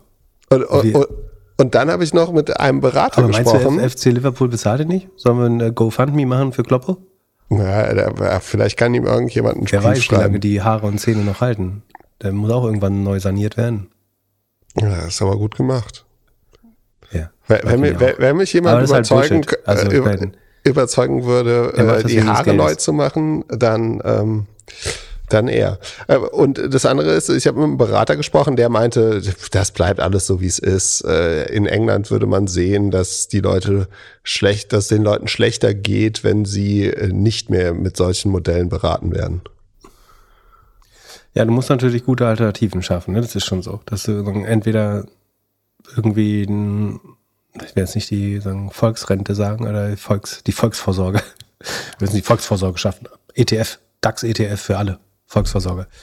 Äh, nee, man muss schon gute Alternativen äh, anbieten, weil äh, die Wahrheit ist natürlich schon, dass manche Leute sich nicht mündig äh, darüber erklären kann. Aber die Frage ist, wenn man, man kann einfach sagen, Finanzberatung kostet Geld, ähm, dann beraten die Banken halt so, dass sie glauben, der Kunde wird ihnen in zehn Jahren nicht mit einer Pumpgun in die Filiale laufen, ähm, und kriegen halt dafür einmalig irgendwie 50 Euro oder so und dann erzählen sie ihnen halt, spielen sie ihnen eine Folge Finanzfluss vor und dann ist das. Ja, aber wie, also, wie willst du das denn machen, wenn du mit 20, 25-jährigen Leuten da sprichst, wenn es zum Beispiel über eine, über eine Versicherung oder so geht? Also, äh, ich meine, mit, wenn du mitten im Job bist und dein Geld verdienst und alles, dann hast du natürlich die, das Geld dafür, irgendwie einen Berater zu zahlen. Aber die, die ja, Leute werden ja sehr früh abgeholt. Also zum Glück ist das Internet ja eine Sache, die so intransparente Märkte, insbesondere wo es hohe Provisionen gab, so Maklermärkte, Autos, Immobilien und so, das ist ja das, was das Internet zuerst transparent gemacht hat mit Vergleichsportalen und Verbraucherportalen. Und ich glaube, da macht man eigentlich gar keinen Such. Auch da gibt es natürlich immer Graumarktangebote und so weiter, aber insgesamt macht man da einen ganz guten Job und kann sich definitiv besser informieren als äh, vor, vor 20 Jahren, würde ich sagen. Ja, kann. Also, aber naja, die, die Leute gucken ins Internet, um irgendwo einen Cent äh, Diesel, beim, beim Diesel-Tanken einen Cent zu sparen, dann 15 Kilometer Auto zu fahren, um sich das abzuholen. Dann werden sie auch mal bei der Altersvorsorge kurz googeln können. Wie läuft's bei dem Poster Child der schnellen und großen Finanzierungsrunde? Tiger Global Management. Was gibt's da Neues? Ja, das muss ich jetzt ein bisschen einkurzen, weil ich mich so äh, vergessen habe. Ähm, Aber das Thema ist ein bisschen spannender. Du findest lustig? Du findest spannender? Ja. Du findest wieder VC-Gossip spannender als äh, irgendwie die, den Abgesang auf unsere Demokratie. Ja, gut, dass es Lobbyismus gibt, das wissen wir mittlerweile. Ja, aber deswegen muss man ihn transparent machen. Naja, so, ähm, es schwirrt gerade, wir, wir können es leider nicht verlinken, es schwirrt im Dark Social, nennt man das, glaube ich, äh, ein Dokument rum, ähm, was beginnt mit der Aussage, ähm, This is a work in progress article on the technology investment firm Tiger Global. I believe New Yorker magazine is writing this story, and Tiger Global is trying to ensure the story does not get published. In any event, this draft has been leaked and is doing the rounds in the hedge fund circles in New York. A friend sent it this morning. Quite explosive stuff. Also, es ist so eine Bootleg-Variante, also es wirkt wie ein Entwurf von etwas, was ein Artikel werden könnte. Äh, es sieht deshalb nicht wie ein Entwurf aus, weil keine Paragraphen drin sind, ehrlich gesagt. Also, nicht für Pub also im Moment sieht es noch so aus, als wäre es nicht für Publishing gedacht. Ähm, dann hätte es mehr Paragraphen, glaube ich. Ähm, es sind neun A4-Seiten ungefähr. Ähm, und sagen, sind vor allen Dingen jetzt erstmal Behauptungen, die teilweise sagen, unterfüttert werden mit Quellen. Das deutet schon auf journalistische Arbeit hin, nicht auf irgendwie ein Hitpiece, was außerhalb der journalistischen Szene gemacht wurde. Und es geht um Tiger Global, äh, einen der aggressivsten Investoren der letzten, des letzten Boom äh. Und es wird ähm, beschrieben, dass Tiger Global erheblich unter, wie übersetzt man Withdrawals, Abhebung oder ja, Abhebung von Investorengeld leiden könnte. Also dass die LPs, die Limited Partners in den Tiger Global Fonds zunehmend äh, nicht nur nicht in neue Fonds investieren, sondern auch in liquiden Fonds äh, Geld abziehen. Dazu muss man sagen, es gibt sagen, private, langlaufende Fonds bei Tiger, also die, äh, die PEP-Fonds, äh, PIP, äh, lustigerweise. Die heißen, was wofür steht das? Private Investment Partners. Ähm, da gab es jetzt, glaube ich, die 16. Generation wurde aufgelegt. Die laufen wie normale Fonds relativ lang, aber es gibt auch einen sagen, äh, Long Short Hedge Fund, den ähm, Chase Coleman, der sagen, Gründer, managt und ein äh, Long Opportunity Fonds, den Scott Schliefer äh, managt. Und die sagen, scheinen ordentlich unter Wasser zu sein und äh, leiden, also scheint so eine Art Liquiditätscrunch zu geben. Wir haben schon mal darüber berichtet, dass Tiger so eine Art Fire Sales ihres ihres VC-Portfolios oder Growth-Portfolios gemacht hat, wo wir uns gefragt haben, warum sie zu so schlechten Konditionen, da wurde Evercore beauftragt, Teile zu versilbern und äh, schlaue Gründer haben sich da Anteile zurückgekauft. Ähm, ansonsten konnte man Schnäppchen, äh, wenn du ein Secondary Fund warst oder so, konntest du teilweise wirklich gute Schnäppchen machen und Anteile mit, die sehr spät in der Liquidationskaskade äh, drin sind. Also dadurch, dass ähm, Greater Fool Theorie. Ähm, Tiger war ganz oft sozusagen der Letzte, der zuletzt noch Geld in der Phase, in der, in der Blase reingesteckt hat.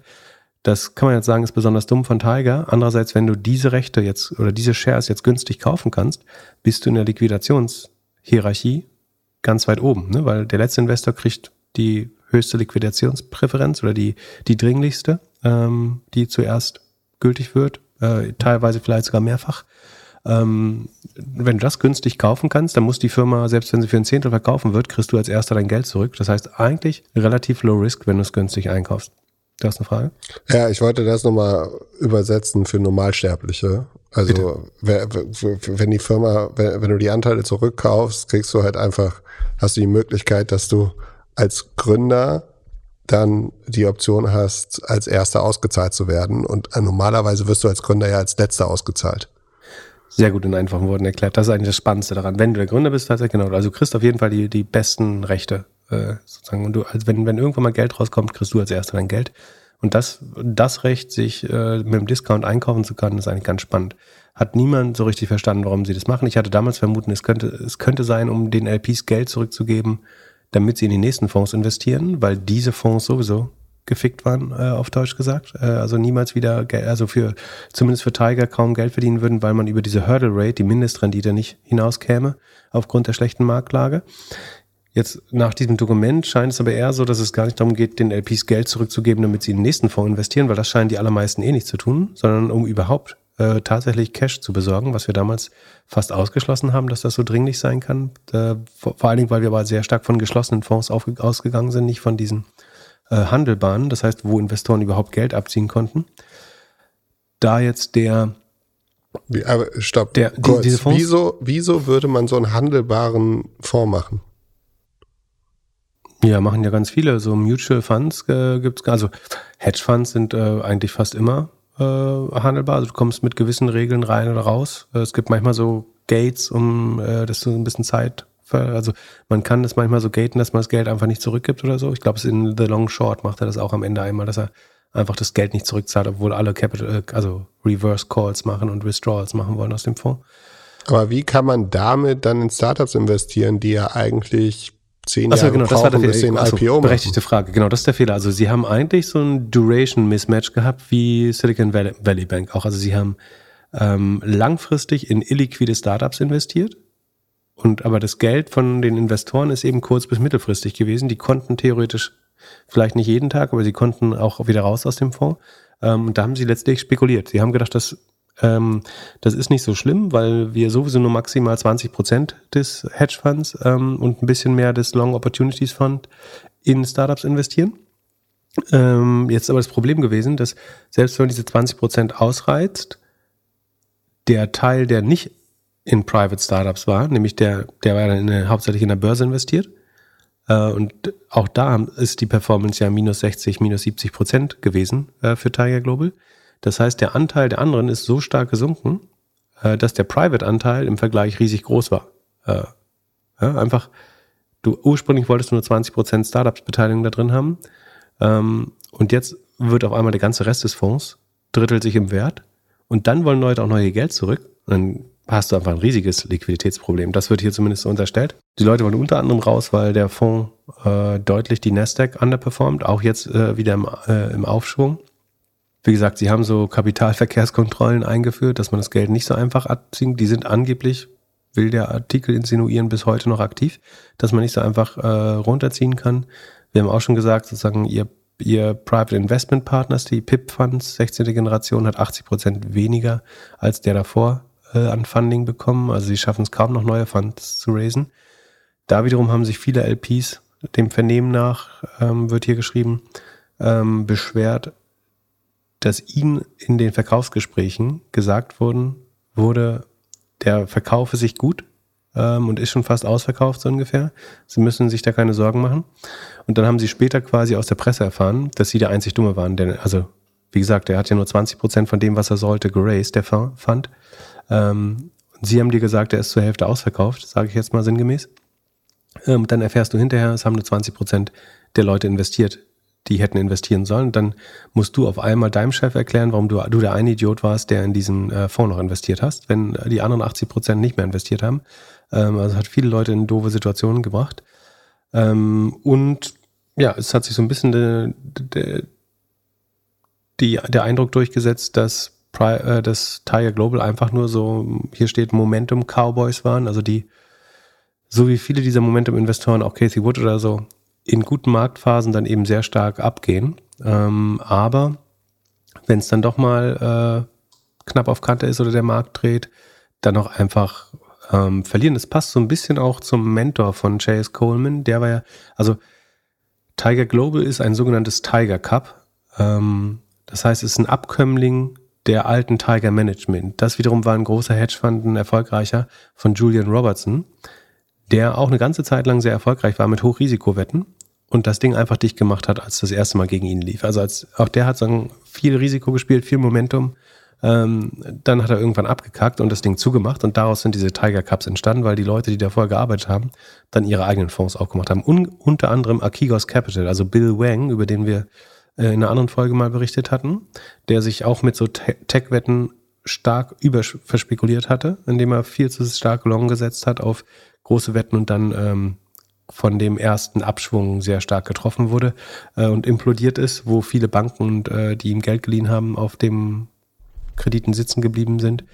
Ähm, Code 2 ist auch ein, von Philippe Lafont ist auch ein Tiger Cup. Also es passt so ein bisschen zu dem Verhalten seines Mentors Julian Robertson äh, auch. Und ein noch größeres Problem soll aber, versucht der Artikel ähm, zu zeigen, sein Partner, also von Chase Coleman, die sagen, die zwei Protagonisten sind da eigentlich Chase Coleman, der dritte, und Scott Schliefer oder Schleifer, weiß nicht, wie man es ausspricht, ähm, der außerdem sehr stark sagen, in die Kritik geraten ist für Alkohol-Cocaine-Habits. Also einige LPs haben angegeben, beziehungsweise die Banken der LPs haben gesagt, die LPs, die mit uns arbeiten, also die Investoren in den Fonds sind die LPs, die haben dann nicht wegen der schlechten Performance nicht investiert, sondern weil Scott Schleifer irgendwie zugeschneit war bis unter den Scheitel. Ja, aber richtige, äh, und sehr hektisch also, im Meeting wirkte. Ja, also, aber also richtige Proof haben sie dafür auch nicht. Sie sagen einfach, der ist halt, also man hat das Gefühl, er würde irgendwelche Substanzen zu sich nehmen. Ja, genau. Sie sagen, also er war, wirkte hektisch, verzweifelt, frantic, äh, sagen wir auf Englisch, ähm, und schien Kokain konsumiert zu haben. So, ob das stimmt oder nicht, das weiß man nicht. Ähm, was inzwischen klarer wird, ist, dass es auf jeden Fall auch andere kulturelle Probleme gab. Oder also es, es häufen sich Aussagen zu Scott Schleifer, äh, was das angeht, sowohl Alkohol als auch äh, Kokain, äh, aber auch sozusagen die Kultur bei Tiger Global. Da gab es äh, Anfang des Jahres ein 10 Millionen Settlement. Ähm, da ging es um ein, ich glaube so Harassment. Äh, jetzt äh, will ich nichts falsch sagen. Ähm, also auf jeden Fall haben sie einer weiblichen Mitarbeiterin 10 Millionen äh, gezahlt, damit das ein Ende nimmt. Ähm, worum genau ging es da? Also schlechte Arbeitskultur steht hier. Ich glaube, es ist gar nicht so genau beschrieben. Ähm, einige LPs sollen auch gesagt haben, dass sie vermuten, dass dahinter deutlich mehr steckt. Also dass sie das Gefühl haben, dass sie noch nicht die ganze Wahrheit kennen, was da wirklich vorgefallen ist. Die letzte weibliche Partnerin bei Tiger Global, Connie Lee, äh, hat äh, inzwischen das Schiff verlassen äh, und auch die hatte ähm, haben Quellen gesagt oder gut unterrichtete Personen äh, regelmäßig Probleme mit äh, dem Herrn Schleifer. Ähm, ja, also, wie gesagt, man, ach so, nee, wir können es nicht verlinken, weil es, äh, ja, wie, ja, wir können es auch nicht in Umlauf bringen. Na, ihr müsst einfach warten, bis euch das auch erreicht. Äh, oder im New Yorker erscheint oder was auch immer. Aber welche Überraschung, so, dass die, so ein Laden sich kulturell dreht, wenn es auf einmal nicht mehr bergauf geht. Naja, in der Regel dreht es sich nicht, wenn es nicht bergauf geht, sondern es war immer so, es wird nur verziehen, solange alles gut ist. Solange du Heu machst äh, für die Leute ähm, oder Brad machst äh, für, für die Leute, ähm, ist, juckt es keinen Menschen, ob du äh, kokst, Alkohol nimmst äh, oder deinen Assistent anfasst, so äh, schlimm das auch ist. Aber wenn äh, if it rains, it pours. Denn wenn es schlecht läuft, dann kommt auf einmal alles äh, zusammen. Ähm, und das Letzte, was man ihnen noch vorwirft, ist, dass sie Ende 2021 quasi gesagt haben, sie schmeißen noch privates Geld äh, in den Fonds. Es ist eine super Möglichkeit, äh, jetzt Double Down zu machen, äh, während sie tatsächlich Geld selber abgezogen haben, äh, aber nicht wollten, dass die LP, LPs das tun, was schon sehr unverschämt ist natürlich. Ähm, und das wiederum haben auch einzelne LPs gesagt, wäre eher stellvertretend als äh, die Ausnahme, die die Regel bestätigt, in diesem Fall für das Verhalten von ihnen. Ähm, genau, ich gehe davon aus, dass es irgendwo auf Reddit oder so demnächst public wird. Ich würde es jetzt ungern selber in Umlauf bringen wollen, ehrlich gesagt. Äh, deswegen, ähm, wie gesagt, sind alles Anschuldigungen, Behauptungen. Es beruht alles auf Quellen. Es scheint journalistisch gut recherchiert zu sein, äh, was natürlich schwer ist zu äh, beurteilen, wenn man die eigentliche Quelle noch nicht kennt. Aber ähm, es ist kohärent genug, glaube ich, um das trotzdem mal zu erwähnen. So. ab in die Earnings und vorher noch eine kurze Geschichte über SUSE. Was machen die nochmal und wieso sollen die von der Börse genommen werden? Ähm, SUSE, einfach gesagt, hilft Unternehmen, eine Open Source Software äh, zu benutzen. Also es dann geht um das äh, SUSE-Layer auf dem äh, Linux-Betriebssystem ähm, und ist damit ganz gut gefahren in der Vergangenheit. Äh, EQT war auch in der Vergangenheit, glaube ich, schon, äh, war, war nicht schon vorher der Hauptinvestor des äh, da, da, da, ähm, also die, die News ist auf jeden Fall, EQT will die von der Börse nehmen. EQT ist eine schwedische ähm, äh, VC und Growth Capital äh, Private Equity äh, Firma. Und die haben sie an die Börse gebracht in, äh, in Frankfurt, das ist eine deutsche Firma. Ähm, und waren, blieben der größte, ähm, größte Shareholder, also 79 Prozent der Anteile gehörten ihnen weiter. Ähm, und jetzt kaufen sie, wollen sie die Firma zurückkaufen von der Börse, einfach weil sie sich super schlecht entwickelt hat und dort äh, deutlich günstiger ist.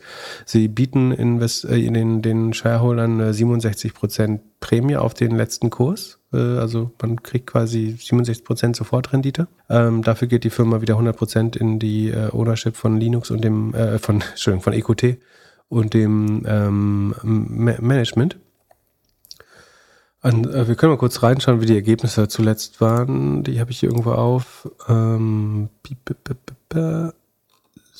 also um in Zahlen zu sprechen, die sind so mit 30 Euro an die Börse gegangen im Mai 2021 und jetzt werden sie wohl für 15 wieder gekauft.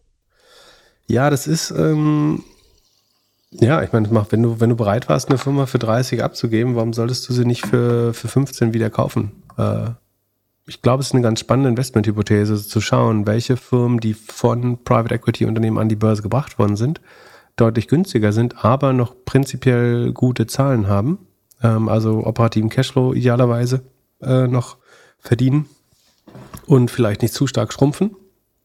Ich, ich habe gerade einen Blick, äh, die ich aber nicht verraten äh, möchte, ehrlich gesagt, ähm, aus verschiedensten Gründen, aber ähm, ich glaube, sich mal so anzuschauen, wo waren Private Equity Unternehmen vorher Mehrheitsaktionäre oder große Aktionäre? Ähm, und die Firmen, der Kurs hat sich verschlechtert, obwohl die Firmen ähnlich solide dastehen wie vorher. Ähm, genau da werden natürlich die ersten Übernahmen gemacht werden. Äh, in, im, im Private Equity Bereich. Ähm, zu SUSE, die machen, äh, Sekunde, das ist die ersten sechs Monate dieses Jahres, diesen Jahres, machen sie 330 Millionen Umsatz mit nur 27 Millionen Kosten. Also Gross Profit ist 303 Millionen. Äh, das müssten 90 Prozent sein. Nicht schlecht, nicht von schlechten Eltern. Ähm, Operating Profit bleiben 89 Millionen übrig. Das wiederum sind fast, na, nicht ganz 30, doch 30 Prozent, äh, ziemlich genau. Äh, operative äh, vor, vor, also als E bitter.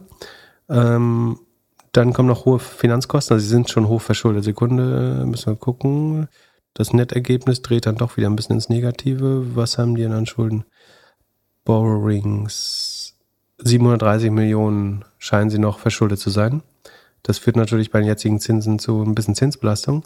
Aber der operative Cashflow dann wiederum, ist natürlich auch viel Share-Based Compensation dabei, Net Cash Inflow from Operating Activities war 60 Millionen im ersten äh, Halbjahr. Was hast du gesagt? Was sind die Werte an der Börse? Sekunde. Suse, äh, Aktuell Marktkapitalisierung 2,6 Milliarden Euro. Ja, also ein bisschen Leverage kannst du darauf legen äh, mit ja, mit äh, 60 Millionen, achso, du hast ja Stop, also wenn, wenn sie jetzt sagen wir mal ganz einfach rechnen, im ganzen Jahr hätten sie 120, da kannst du dir so eine Milliarde, ein bisschen mehr als eine Milliarde für borgen, theoretisch. Obwohl die Firma ja schon, also so viel Schulden kannst du nicht mehr reinlegen in die Firma, weil sie, wie gesagt, schon unter dem Finanzergebnis ein bisschen leiden.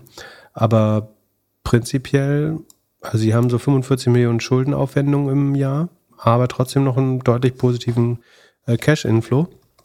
Von daher äh, ist, ich will nicht sagen, es ist ein No-Brainer, aber es ist auf jeden Fall ein sinnvoller Deal. Wenn du glaubst, dass, wie, Sekunde, ich schau nochmal, wie es gegenüber dem Vorjahr läuft, äh, ob das noch wächst. Ja, im Vorjahr waren es äh, 20, wir müssen noch 5% wachsen rund. Ähm, das Ergebnis verbessert sich.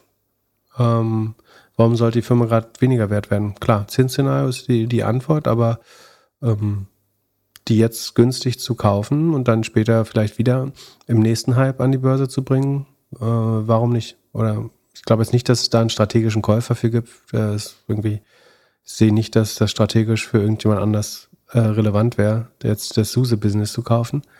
Aber später wieder, also die Firma wechselt eh die, deswegen hat sie ja auch so hohe Schulden wahrscheinlich. Sie wechselt regelmäßig die Besitzer, kann man fast sagen.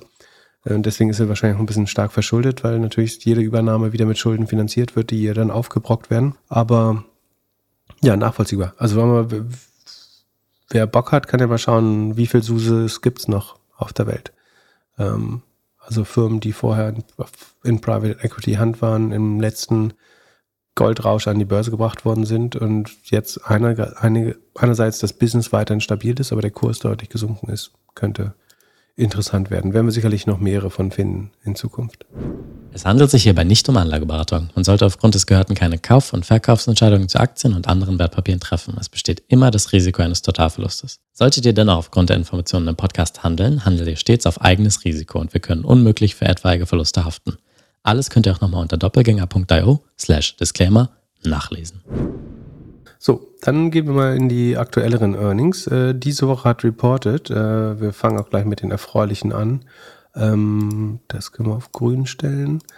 Ähm, Palo Alto Networks macht ähm, Cybersecurity, ähm, beziehungsweise gar nicht so Cyber, doch, also Cybersecurity, Mischung aus Hardware und Subscription äh, Business wächst, konnte, konnte den Umsatz, das Umsatzwachstum leicht beschleunigen. Äh, auf 26 Prozent. Vor Quartal waren es 24 Prozent. Äh, ist so ungefähr im Schnitt der letzten vier Quartale. Aber ähm, auf jeden Fall nett in der jetzigen Zeit noch 26 Prozent zu wachsen, zumal man auch deutlich profitabel ist. Also es ist hier nicht sowas äh, irgendwie ein Cybersecurity neues Venture, äh, was noch an die Börse gegangen ist mit hohen Verlusten, sondern sie sind hochprofitabel und wachsen trotzdem noch 26 Prozent, äh, dementsprechend teuer natürlich auch. Ähm, konnten die Rohmarge ausbauen von 68 auf 74 äh, Prozent, also sechs Prozentpunkte mehr Rohmarge. Ähm, Im Produktbereich sogar ein bisschen mehr noch. Ähm, und die Kosten sind nur um 14 Prozent gestiegen. Ähm, also bei 26 Prozent Umsatzwachstum ist der Rohertrag äh, gestiegen um, um 37 Prozent sogar. Die Kosten aber nur um 14 Prozent gestiegen, also muss sich die operative Marge erheblich verbessert haben. Die waren vorher noch knapp 1% plus. Da war man, ist man gerade Break-Even geworden das erste Mal. Dieses Jahr liegt man schon 13% im Plus äh, bei der operativen Marge, also macht eine saftige Marge. Ähm, die, der operative Cashflow ist sogar über 20% äh, auf Quartalsbasis, also ähm, da macht man nochmal deutlich mehr Geld. Ähm, das Q2, äh, also das Q4 ist das bei denen, aber das Kalender Q2 ist immer besonders stark, muss man dazu sagen. Aber ähm, so oder so ein krass gutes Ergebnis. Die Aktie hat auch, äh, glaube ich, zweistellig zugelegt, knapp 15 Prozent. Ähm, also wurde sehr positiv aufgenommen. Im Vorjahr 15 Millionen operatives Income, in diesem Jahr über 250 Millionen, Viertelmilliarde. Sekunde, stimmt das? Ja, eine Viertelmilliarde ähm, Gewinn von heute auf morgen gefühlt. Ähm, wie gesagt, hoch Cash-generativ, ähm, Kostenbasis extrem gut im Griff und schnelles Wachstum, ähm, sehr gute Zahlen. Und insbesondere, achso, sie sind so ein bisschen dadurch aufgefallen, dass sie ihre Earnings auf letzten Freitag verschoben haben, was ja untypisch ist, dass man Freitag nach der Börse, wenn also keiner mehr handeln kann, ähm, seine Earnings verkündet. Das gab es eigentlich lange nicht mehr. Ähm, und deswegen haben viele Leute be befürchtet, es können schlechte Zahlen sein, insbesondere nachdem der Konkurrent Fortinet äh, relativ schlechte Zahlen ähm, reported hat und damit Palo Alto und CrowdStrike sehr stark runtergerissen hat. Aber nee, sie haben extrem positiv überrascht äh, und wollten einfach am Wochenende mit den Analysten in Ruhe telefonieren. Ähm, dann gehen wir mal gleich mal nach Fortinet. Hat sich ein einzelner User äh, gewünscht, dass wir das nochmal anschauen, weil die wirklich sehr eher schlecht äh, berichtet haben und einen schlechten Ausblick äh, gesendet haben. Hier ist das Wachstum des Umsatzes zwar auch 26 Prozent, aber vor in den Quartalen davor ist man eher um 30 Prozent gewachsen. Das heißt, eine kleine Verlangsamung und Sie haben ja schon angekündigt, dass der Auftragseingang nicht so stark ist und viele Aufträge sich um ein paar Quartale verschieben. Also man ist Die Kunden sind vorsichtig mit Bestellungen. Ähm, trotzdem ist der Rohertrag noch ein bisschen mehr gestiegen, um 28 Prozent. Also auch hier bessere Rohmarge von 75,7 auf 77 Prozent hoch, knapp. Und die operativen Kosten auch weniger schnell gewachsen als der Umsatz und dadurch auch hier Verbesserung der operativen Marge von 19 auf 22 Prozent immerhin, aber längst nicht so stark wie von, also man hatte hier Stärkeres erwartet, sowohl beim Wachstum ähm, als auch eben der Ausblick wäre sehr negativ, deswegen ist Fortinet ordentlich abgerauscht innerhalb, äh, also nach den Earnings äh, und hat die ganze Branche mit runtergezogen und Palo Alto hat sie jetzt ein bisschen wieder hochgezogen, könnte man sagen. Und CrowdStrike kommt zeitversetzt, können wir aber schon sagen, am 30. August. Das ist in einer Woche ungefähr. Was hast du uns noch mitgebracht? Dann können wir noch Cisco, ach, Cisco ist so lange her, müssen wir nicht. Cisco ist im Sheet, können wir sagen, habe ich jetzt keinen Bock, das vorzulesen. Ähm, wer, ich, ich, war ganz fleißig und bald haben wir alle Nasdaq 100 Unternehmen drin. Aber Cisco ist jetzt auch im Sheet. Ähm, Bill.com interessiert auch keine Sau, müssen wir auch nicht machen. Ähm, Zoom schauen wir uns nochmal an, ähm, in Anbetracht der fortgeschrittenen Zeit. Da, ähm, da habe ich eben eine Überraschung gesehen. Also wahrscheinlich gibt's das schon länger, aber äh, es gibt jetzt hier eine Beta zu Zoom Clips. Ich kann jetzt hier Clips machen für äh, ja alle Leute, die meine Clips sehen wollen. Record yourself and your screen to create clips and share them with others for simple, straightforward video messaging. Also. Oh, wer braucht das denn? Äh, Insta-Stories. Ich muss sagen, das. Recording-Feature war zu sehr versteckt bei Zoom. Also es ist echt nervig, dieses ganze Recording. Dass das aus dem Call selber so schlecht geht. Es wäre wär schon, also wäre wahrscheinlich gar nicht so schlecht, Stand-ups einfach als kurze Records zu machen. Richtig, äh, weißt du noch damals, als man noch remote gearbeitet hat oder so Hybrid, das ist ja jetzt mhm. vorbei, aber das halt äh, einfach beim, beim Check-in machst du eine Story, hey, ich arbeite jetzt hier und hier dran. Das war gar nicht so ein schlechtes Feature. Können, also, Wozu?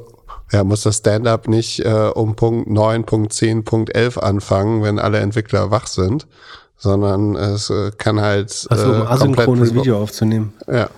Okay, verstanden. Habe ich verstanden. So, ähm, Zoom hat ebenfalls positiv überrascht. Äh, Bottomline und Topline. Also Topline ist das Umsatzwachstum, Bottomline, was unterm Strich übrig bleibt.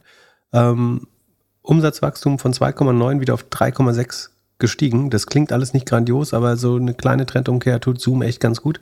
Die Aktie hat auch leicht positiv reagiert. Ähm, dass man überhaupt wächst, ist äh, schon immer ein positives Zeichen bei Zoom. Jetzt knapp 4%. Ähm, Rohertrag sogar plus 6%. Ähm, also man hat auch hier die Rohmarge ausweiten können durch Kostenmaßnahmen. Die operativen Kosten sind eigentlich stabil, ganz leicht gesunken sogar. Ja, also, Moment, ganz leicht gesunken, im Gegensatz zum Vorquartal doch krass gesunken. Ja, Vorquartal, da gab es Sondereffekte, wahrscheinlich wegen der Entlassung, würde ich vermuten. Das, ähm, also da sind sie noch gestiegen. Ähm, aber gegenüber dem Vorjahr, das ist ja was, worauf wir am meisten schauen, ist es minus 1,4 Prozent äh, operative Kosten. So und dadurch auch da Verbesserung der Marge von 11 Prozent auf 16 Prozent operative Marge. Ähm, und das sind ganze 15 Millionen mehr um, äh, Gewinn als im Vorjahr.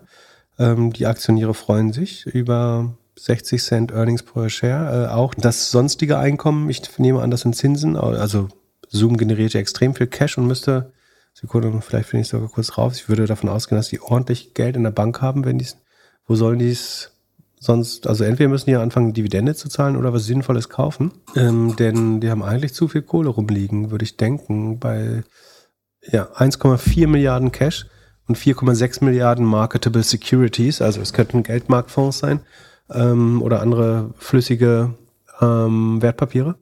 Also 6 Milliarden Cash hat Zoom rumliegen. Ähm, sollte man irgendwann, und ich meine 6 Milliarden Cash, da kriegen die halt 300 Millionen Zinsen drauf äh, im Jahr. Ähm, das hilft dem Ergebnis jetzt hier natürlich auch sehr. Ne? Also Wobei da das Argument immer ist, ich zahle, ich, ich investiere nicht in Aktien, damit die dann eine Kapitalsammelstelle für, also damit die dann irgendwie ähm, Geld auf der hohen Kante verwalten. Das zu, zur Bank bringen kann ich das Geld auch selber. Ähm, deswegen, ähm, auch das kann ein Grund sein für Private Equity Übernahmen, dass man äh, Firmen kauft, um das Geld sofort auszuschütten. Ähm, und das ist einer der Gründe, warum Private Equity Gründe entstanden ist, weil in den 80ern CEOs dazu neigten, einfach viel Cash zu horten, äh, mit den Zinsen ihre Bonis zu schön und äh, sich mehr Privatjets davon zu kaufen. Ähm, das heißt, eigentlich möchte ich natürlich, ähm, könnte jetzt jemand kommen, sagen, was ist Zoom gerade wert? 20 Milliarden noch? Ich habe keine Ahnung. Ähm, oh, 19,77. Ähm, also ich könnte jetzt sagen, ich, ich kaufe mir Zoom, 20 Milliarden, finde ich fair. Sechs schütte ich mir sofort wieder auf. Also der Enterprise Value ist eigentlich nur 14, oder? Sekunde, das müssen wir herausfinden können. Das ist eigentlich sozusagen was nach der Netto-Cash-Position eben tatsächlich das operative, genau, 14 Enterprise Value. Ähm, dann, ich habe hier, na, jetzt Sekunde, ähm, Net Income, das ist zu klein. Ähm, also der, der operative Cashflow ist 1,2 Milliarden. Das heißt, kann ich für 14 Milliarden 1,2 Milliarden Cashflow kaufen, kann man mal überlegen. Und vielleicht kann man da noch mehr Kosten sparen zum Beispiel. Ähm, also es wächst wieder. Die Firma würde sicherlich auch nochmal mit 10% weniger äh, Personal laufen. Äh, 6 Millionen Cash kannst du dir sofort, also du kaufst die, die Hälfte des Geldes boxst du dir. Ähm, die 6 Millionen, 6 äh, Milliarden schüttest du dir sofort wieder aus. Dann hast du irgendwie schon drin das Kaufpreis wieder drin. Ähm, und den, den Rest der Schulden, die du aufgenommen hast dafür, kann Zoom aus dem Cashflow sehr gut bedienen. Wie gesagt, operativer Cashflow ist äh, ja 1,26 Milliarden letzte zwölf Monate. Ähm, könnte irgendwann auch ein Übernahmekandidat werden. Ist jetzt noch nicht spottbillig, aber ähm, Forward PE 16, 16er KGV. Ist logisch, dass du bei einer Übernahme auch eine Prämie, zumindest jetzt 30, 40 Prozent mehr zahlen natürlich bei einer Übernahme. Ähm, aber sagen, im Moment ist das KGV 16, Price Sales 4,5 KUV. Ähm, könnte man irgendwann auch überlegen. Ob so, aber ansonsten äh, darauf zurückzukommen, gute Zahlen. Äh, es geht zurück Richtung Wachstum. Ob man nochmal zweistellig wird beim Wachstum, muss man gucken. Ähm, es fehlt so ein bisschen die Wachstumsfantasie, aber ich glaube, die Firmen, die Zoom nutzen, sind relativ happy damit. Ähm, mit mehr Features kann man denen sicherlich auch mehr Geld, also positive Revenue Expansion ähm, erreichten. Im Moment ist die, sehen wir die, haben wir nicht, haben wir nicht.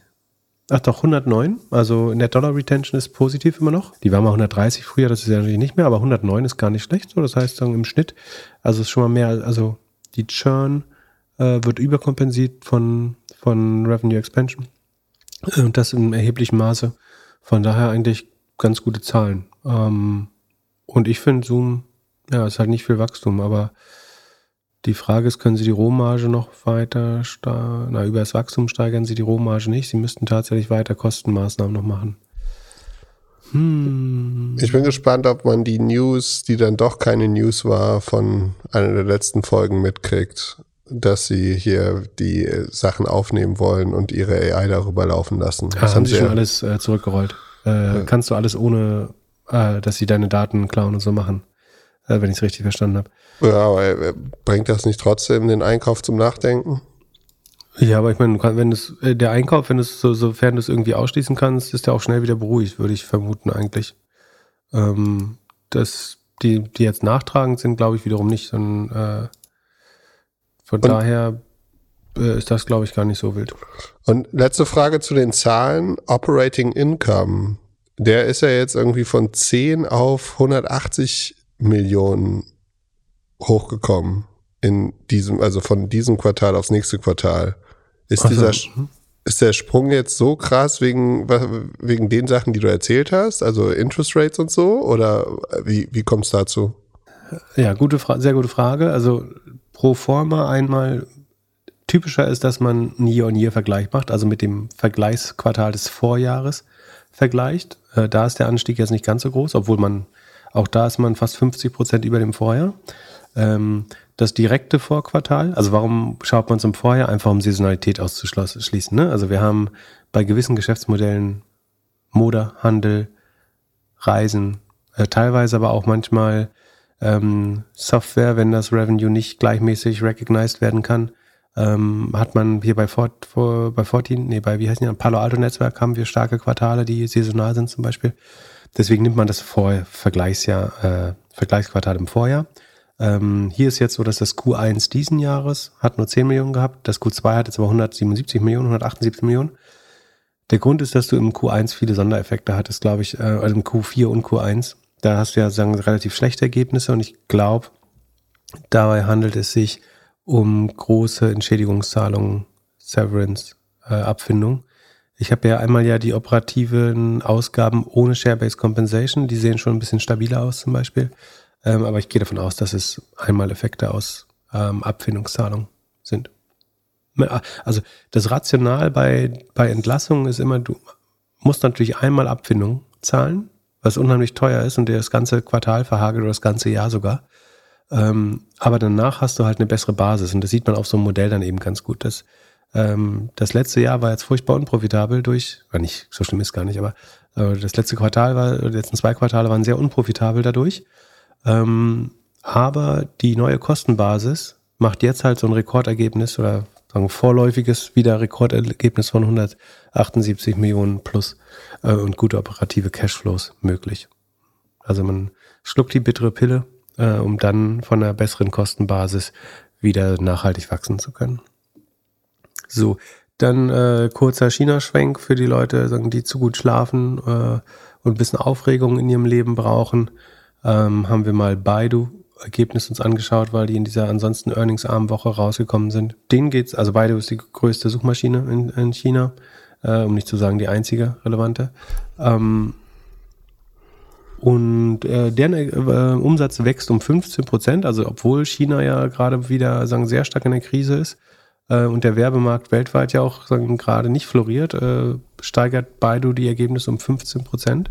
Und das adjustierte EBITDA steigt sogar um 29, beziehungsweise die Gap äh, Earnings per ADS, das sind American Depository äh, Receipts oder Shares, ähm, also dieses Konstrukt, damit ich in China Aktien investieren kann über amerikanische Wertpapiere.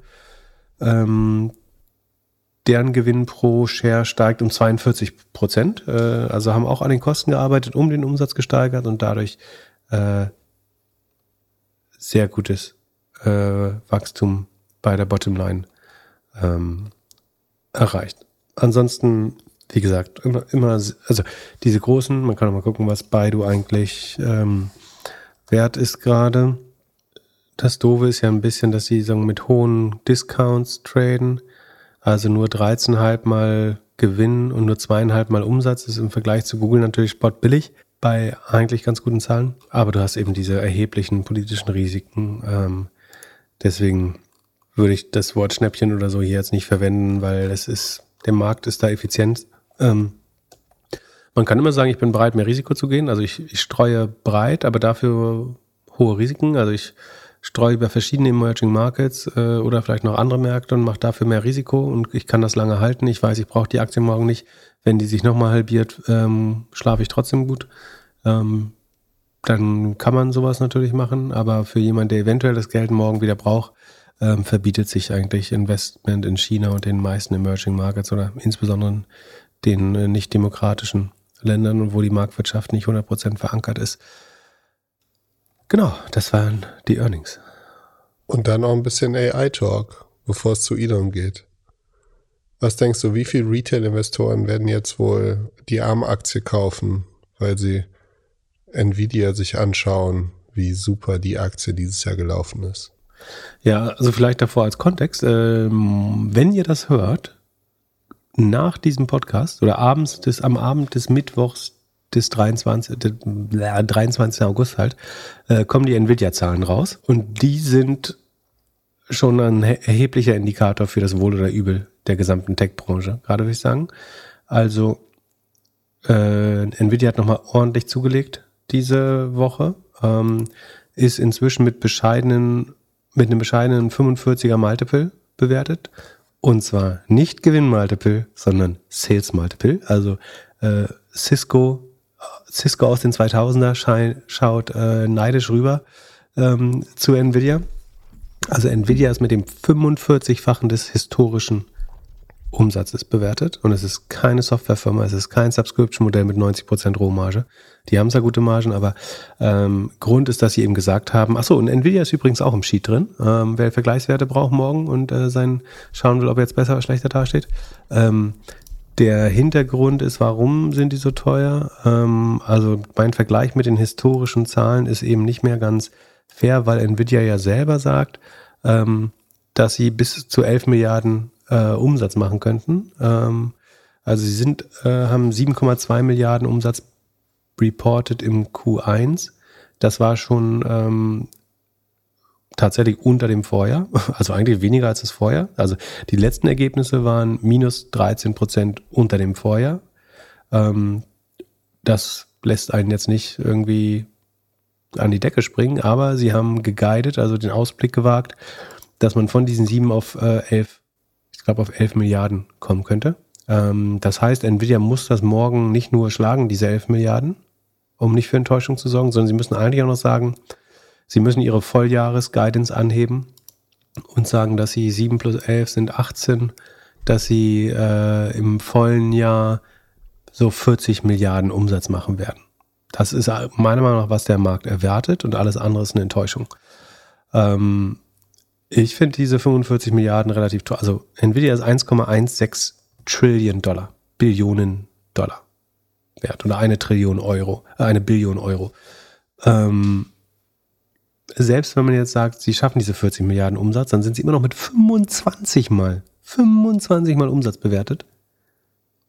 Und ich meine, lass sie jetzt noch, lass sie diese Wachstumszahlen schaffen. Aber die sind dann nicht jedes, nächstes Jahr bei 16 Milliarden äh, im Q2. Also, Aber das hast du letztes Quartal auch gesagt. Letztes Quartal hast du vorher auch nicht gekauft und dann hast du gemerkt, oh shit, die Aktie ist auf 24 Prozent nach oben geschnallt. Ja, äh, ich freue mich für jeden, äh, der da lange Zeit schon investiert äh, hat und äh, das mitmacht. Ich glaube es einfach nicht. Ich halte es für sehr hoch bewertet. Das heißt nicht, dass es nicht immer weitergehen kann. Ich, ich habe mir fast überlegt, ob ich mal ähm, so die letzte Tech Rally ein bisschen absichere, indem man äh, irgendwie ein Out of the Money Put auf entweder Nasdaq oder Nvidia. Äh, vielleicht ist Nasdaq sogar besser, weil wenn der ja, egal, man könnte, also ich glaube, die, die Upside ist, also dass das nochmal 25% steigt, die Wahrscheinlichkeit ist niedriger, als dass es äh, crasht, weil da ist so viel Fantasie drin. Äh, ich freue mich, wenn es eintritt, ist definitiv besser für die Börse, weil das Ding ist, dass das Wachstum von Nvidia ist gerade der einzige Grund, warum alle glauben, durch AI wird die Welt so viel besser, dass wir diese ganzen Firmen wieder so fast so bewerten können wie vor einem Jahr noch oder vor zwei Jahren. Ähm, und wenn da die Blase, also die, das ist tatsächlich eine Blase im Kopf, wenn die Blase im Kopf platzt, ähm, dann merken ganz viele Menschen, oh, wir müssen doch nochmal rechnen jetzt. Äh, die, die Bewertungen werden wieder äh, rational. Und das könnte sehr gefährlich werden. Ähm, also ich will niemandem dazu raten, seine Nvidia-Shares zu verkaufen.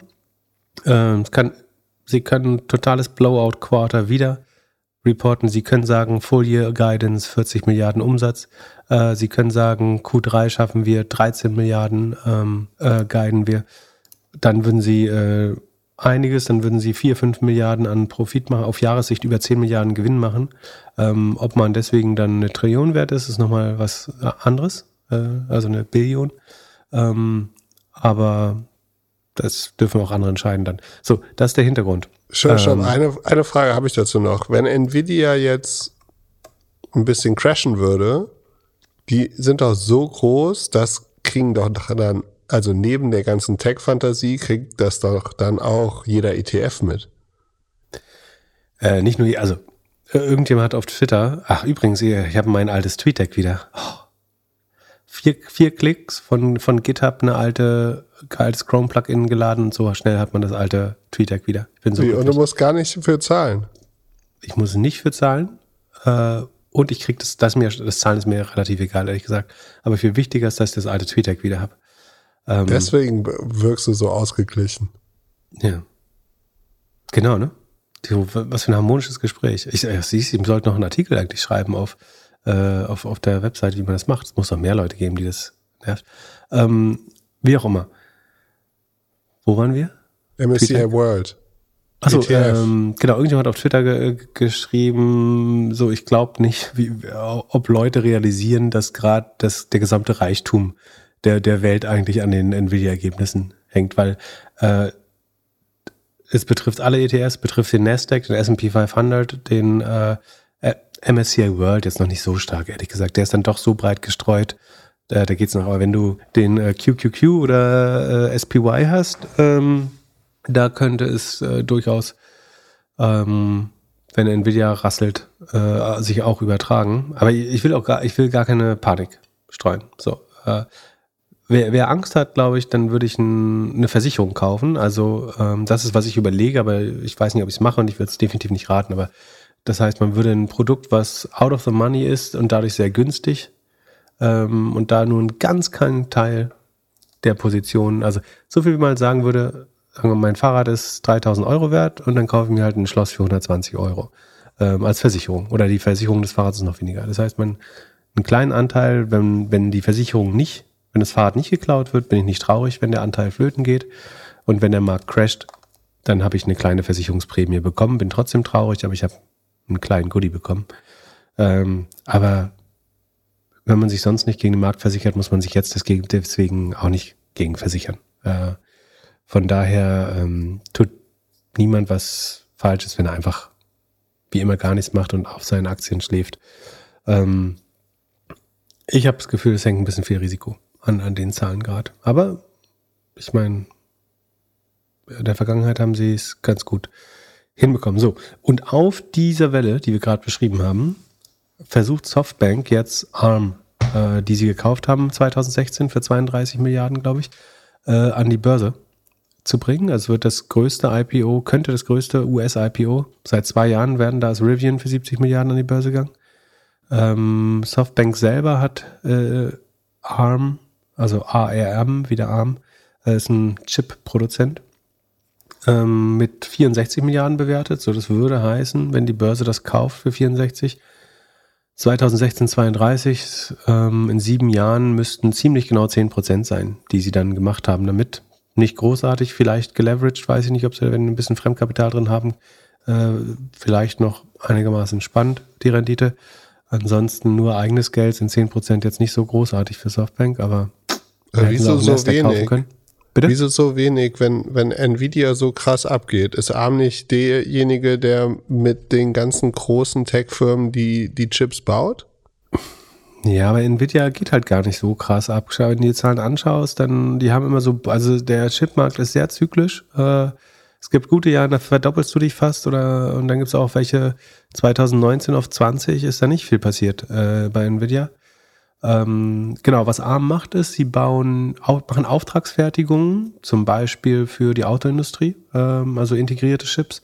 Ähm, ich glaube, der, ist der Tesla-Chips, Nvidia-Technologie oder ARM? Ich glaube Nvidia. Ähm, aber sie bauen, äh, ich glaube zum Beispiel den, die Azure-Chips, Athena und Ampere. Geil, das erste Mal beide ähm, gewusst. Ähm, und ich glaube, die Google-Chips, die TPUs werden auch von ARM gebaut, wenn ich mich nicht irre. Bei den Amazon-Chips weiß ich es nicht. Äh, Graviton, Tranium und ähm, Inferentia. Aber genau, also jemand entwickelt ein Chipset und sie bauen, bauen das für dich, weil das eben, egal wie gut du ein Chipset designen kannst, das zu bauen, dazu brauchst du halt viel Expertise, Maschinen und so weiter. Und das ist das Gebiet von ARM. Ähm, und ich meine, 60 Milliarden ist ja kein Pappenstiel, also sind schon relevant groß geworden. Äh, ich glaube, wären die jetzt nicht so teuer bewertet, Achso, das muss man dazu sagen. Die Bewertung, also A macht auch nur 2,6 Milliarden Umsatz, also kostet auch schon das 20, 25-fache des Umsatzes. Äh, bei negativem Wachstum, genauso wie Nvidia. Ich, wollte, ich wollte nämlich gerade sagen, ich würde mir, ich glaube fast, nee, obwohl ich glaube, ich glaube an beide Märkte sehr stark, aber die Bewertungen sind trotzdem gaga. Also, und ARM, äh, das erste, die ersten zwei Quartale bei ARM sind auch schon draus. Sekunden, habe ich den IPO-Prospekt hier irgendwo? Da, da, da, auch übrigens geil. Äh, am Anfang des IPO-Prospektes sind ja immer so ein paar äh, bunte Bilder, äh, oft Präsentationen von Kernfakten.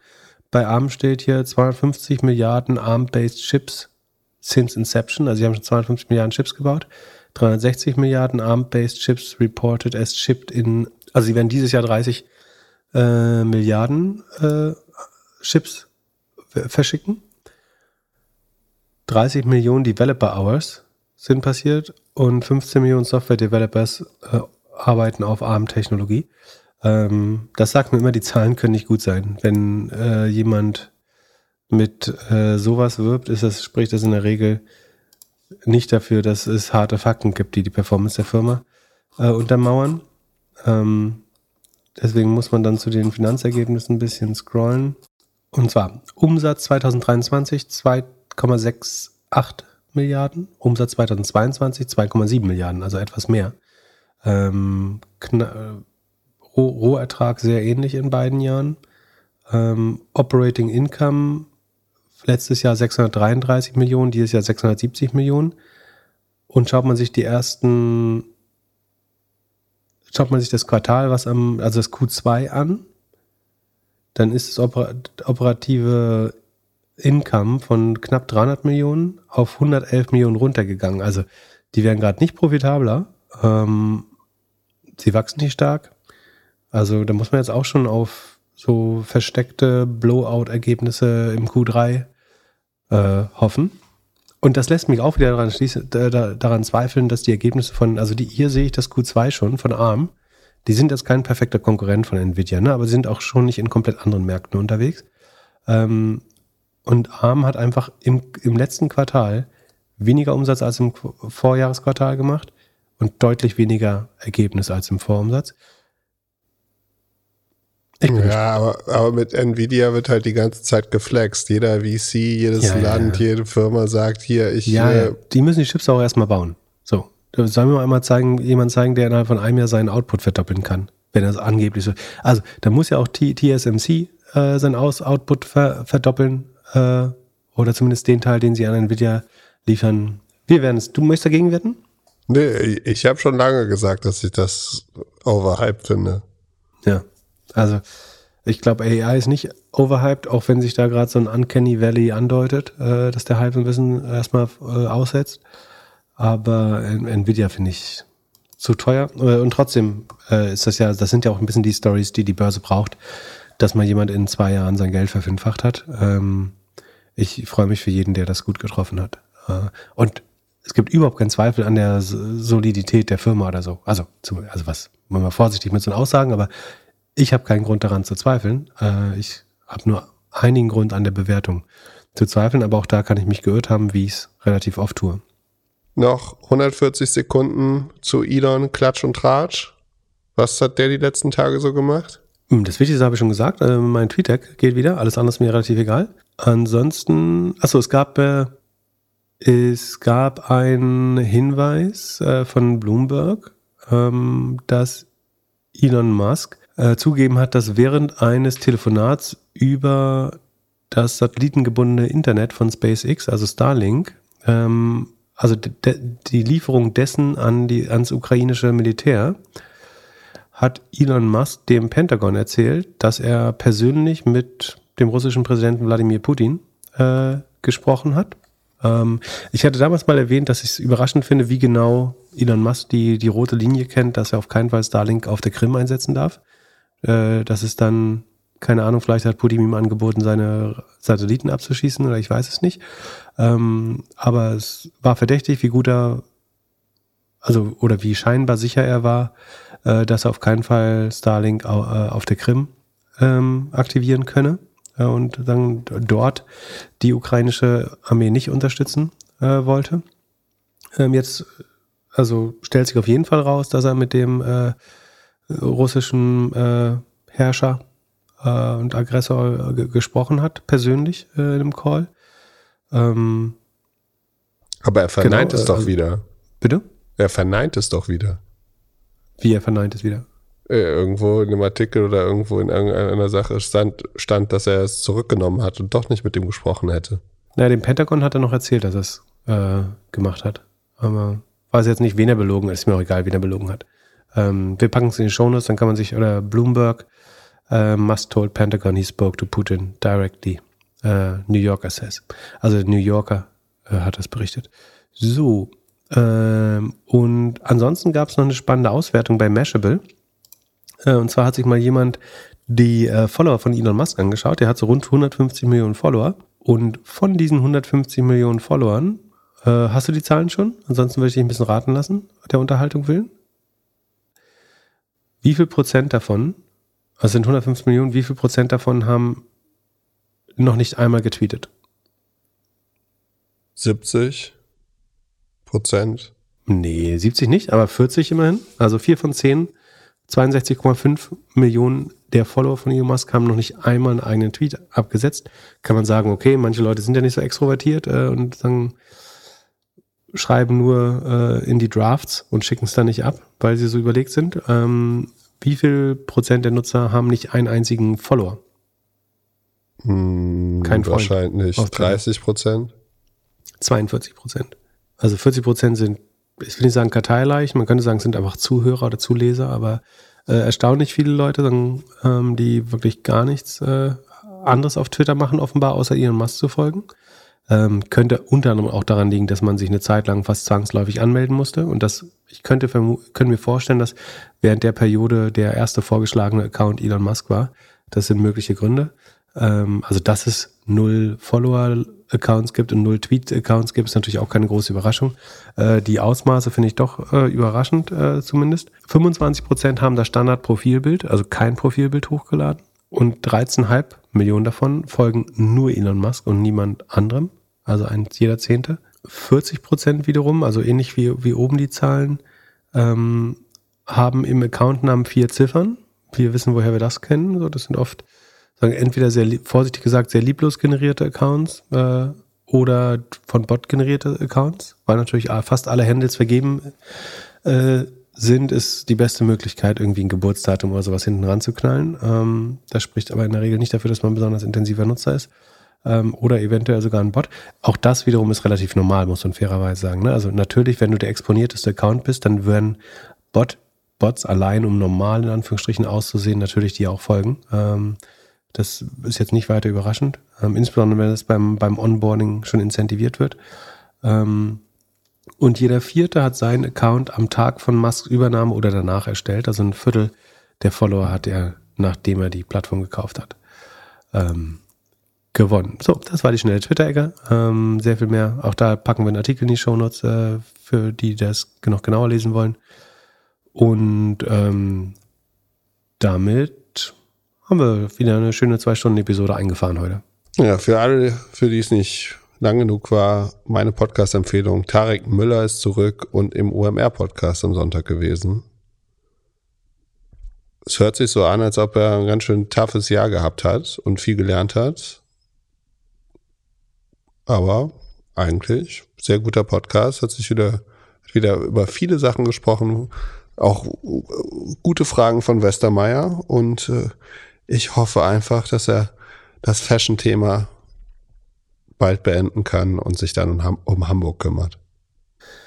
Äh, ja, ich habe es auch gehört, wirkt ähm, relativ ehrlich, äh, was, was ja nicht immer der Fall ist. Also äh, ich meine nicht Tarek, sondern prinzipiell sagen, bei, bei Podcasts oder bei Leuten, die sagen, in, in Public Listed Companies arbeiten. Ähm, also angenehm ehrlich, soweit ich das nachvollziehen kann. Ähm, nicht, dass jetzt jedes Detail sagen, der Hardships, durch die er gegangen ist im letzten Jahr, beschrieben wird, aber ähm, es wird auch nicht versucht, die Zeit rosiger darzustellen, ähm, als sie ist. Und man kann sicherlich noch was lernen über den Gesamtmarkt. Ähm, genau. Und wer äh, am Wochenende was lernen will, kann mal sehen, äh, kann wieder reinhören beim Doppelgänger-Podcast. Ähm, haben wir schon Themen, die wir. Achso, dann kommt, dann reden wir natürlich über die Nvidia Earnings, über Peloton, äh, über Snowflake. Morgen ist ja noch ein richtig schöner Earnings-Tag. Äh, und über Affirm. Gott, wird das ein schönes. Also Sekunde, ähm, macht Affirm am Donnerstag nach der Börse? Wissen wir das? Ich weiß nicht, aber wir nehmen Freitag auf. Also Donnerstag Achso, gehen wir auf jeden Fall. hin. Achso, ja. Ähm, ja, äh, ich finde, das wird eine spannende Episode, weiß ich jetzt schon. Das, also die, die drei, die vier Namen können nicht enttäuschen eigentlich. Ähm, und dann schaue ich mal, fa falls ich eine Absicherung gemacht habe, wie die gelaufen ist. Bin gespannt. Also, bis Samstag. Peace. Ciao, ciao. Der Doppelgänger Tech Talk Podcast ist ein Projekt von Philipp Klöckner und Philipp Glöckler. Recherchiert von uns, produziert von Jan aus dem Off. Infos zur Vermarktung gibt's auf doppelgänger.io slash sponsoring. Wenn dir die Folge gefallen hat, teile sie gerne mit einer Person, die uns noch nicht hört. Vielen Dank für deine Zeit und bis Samstag.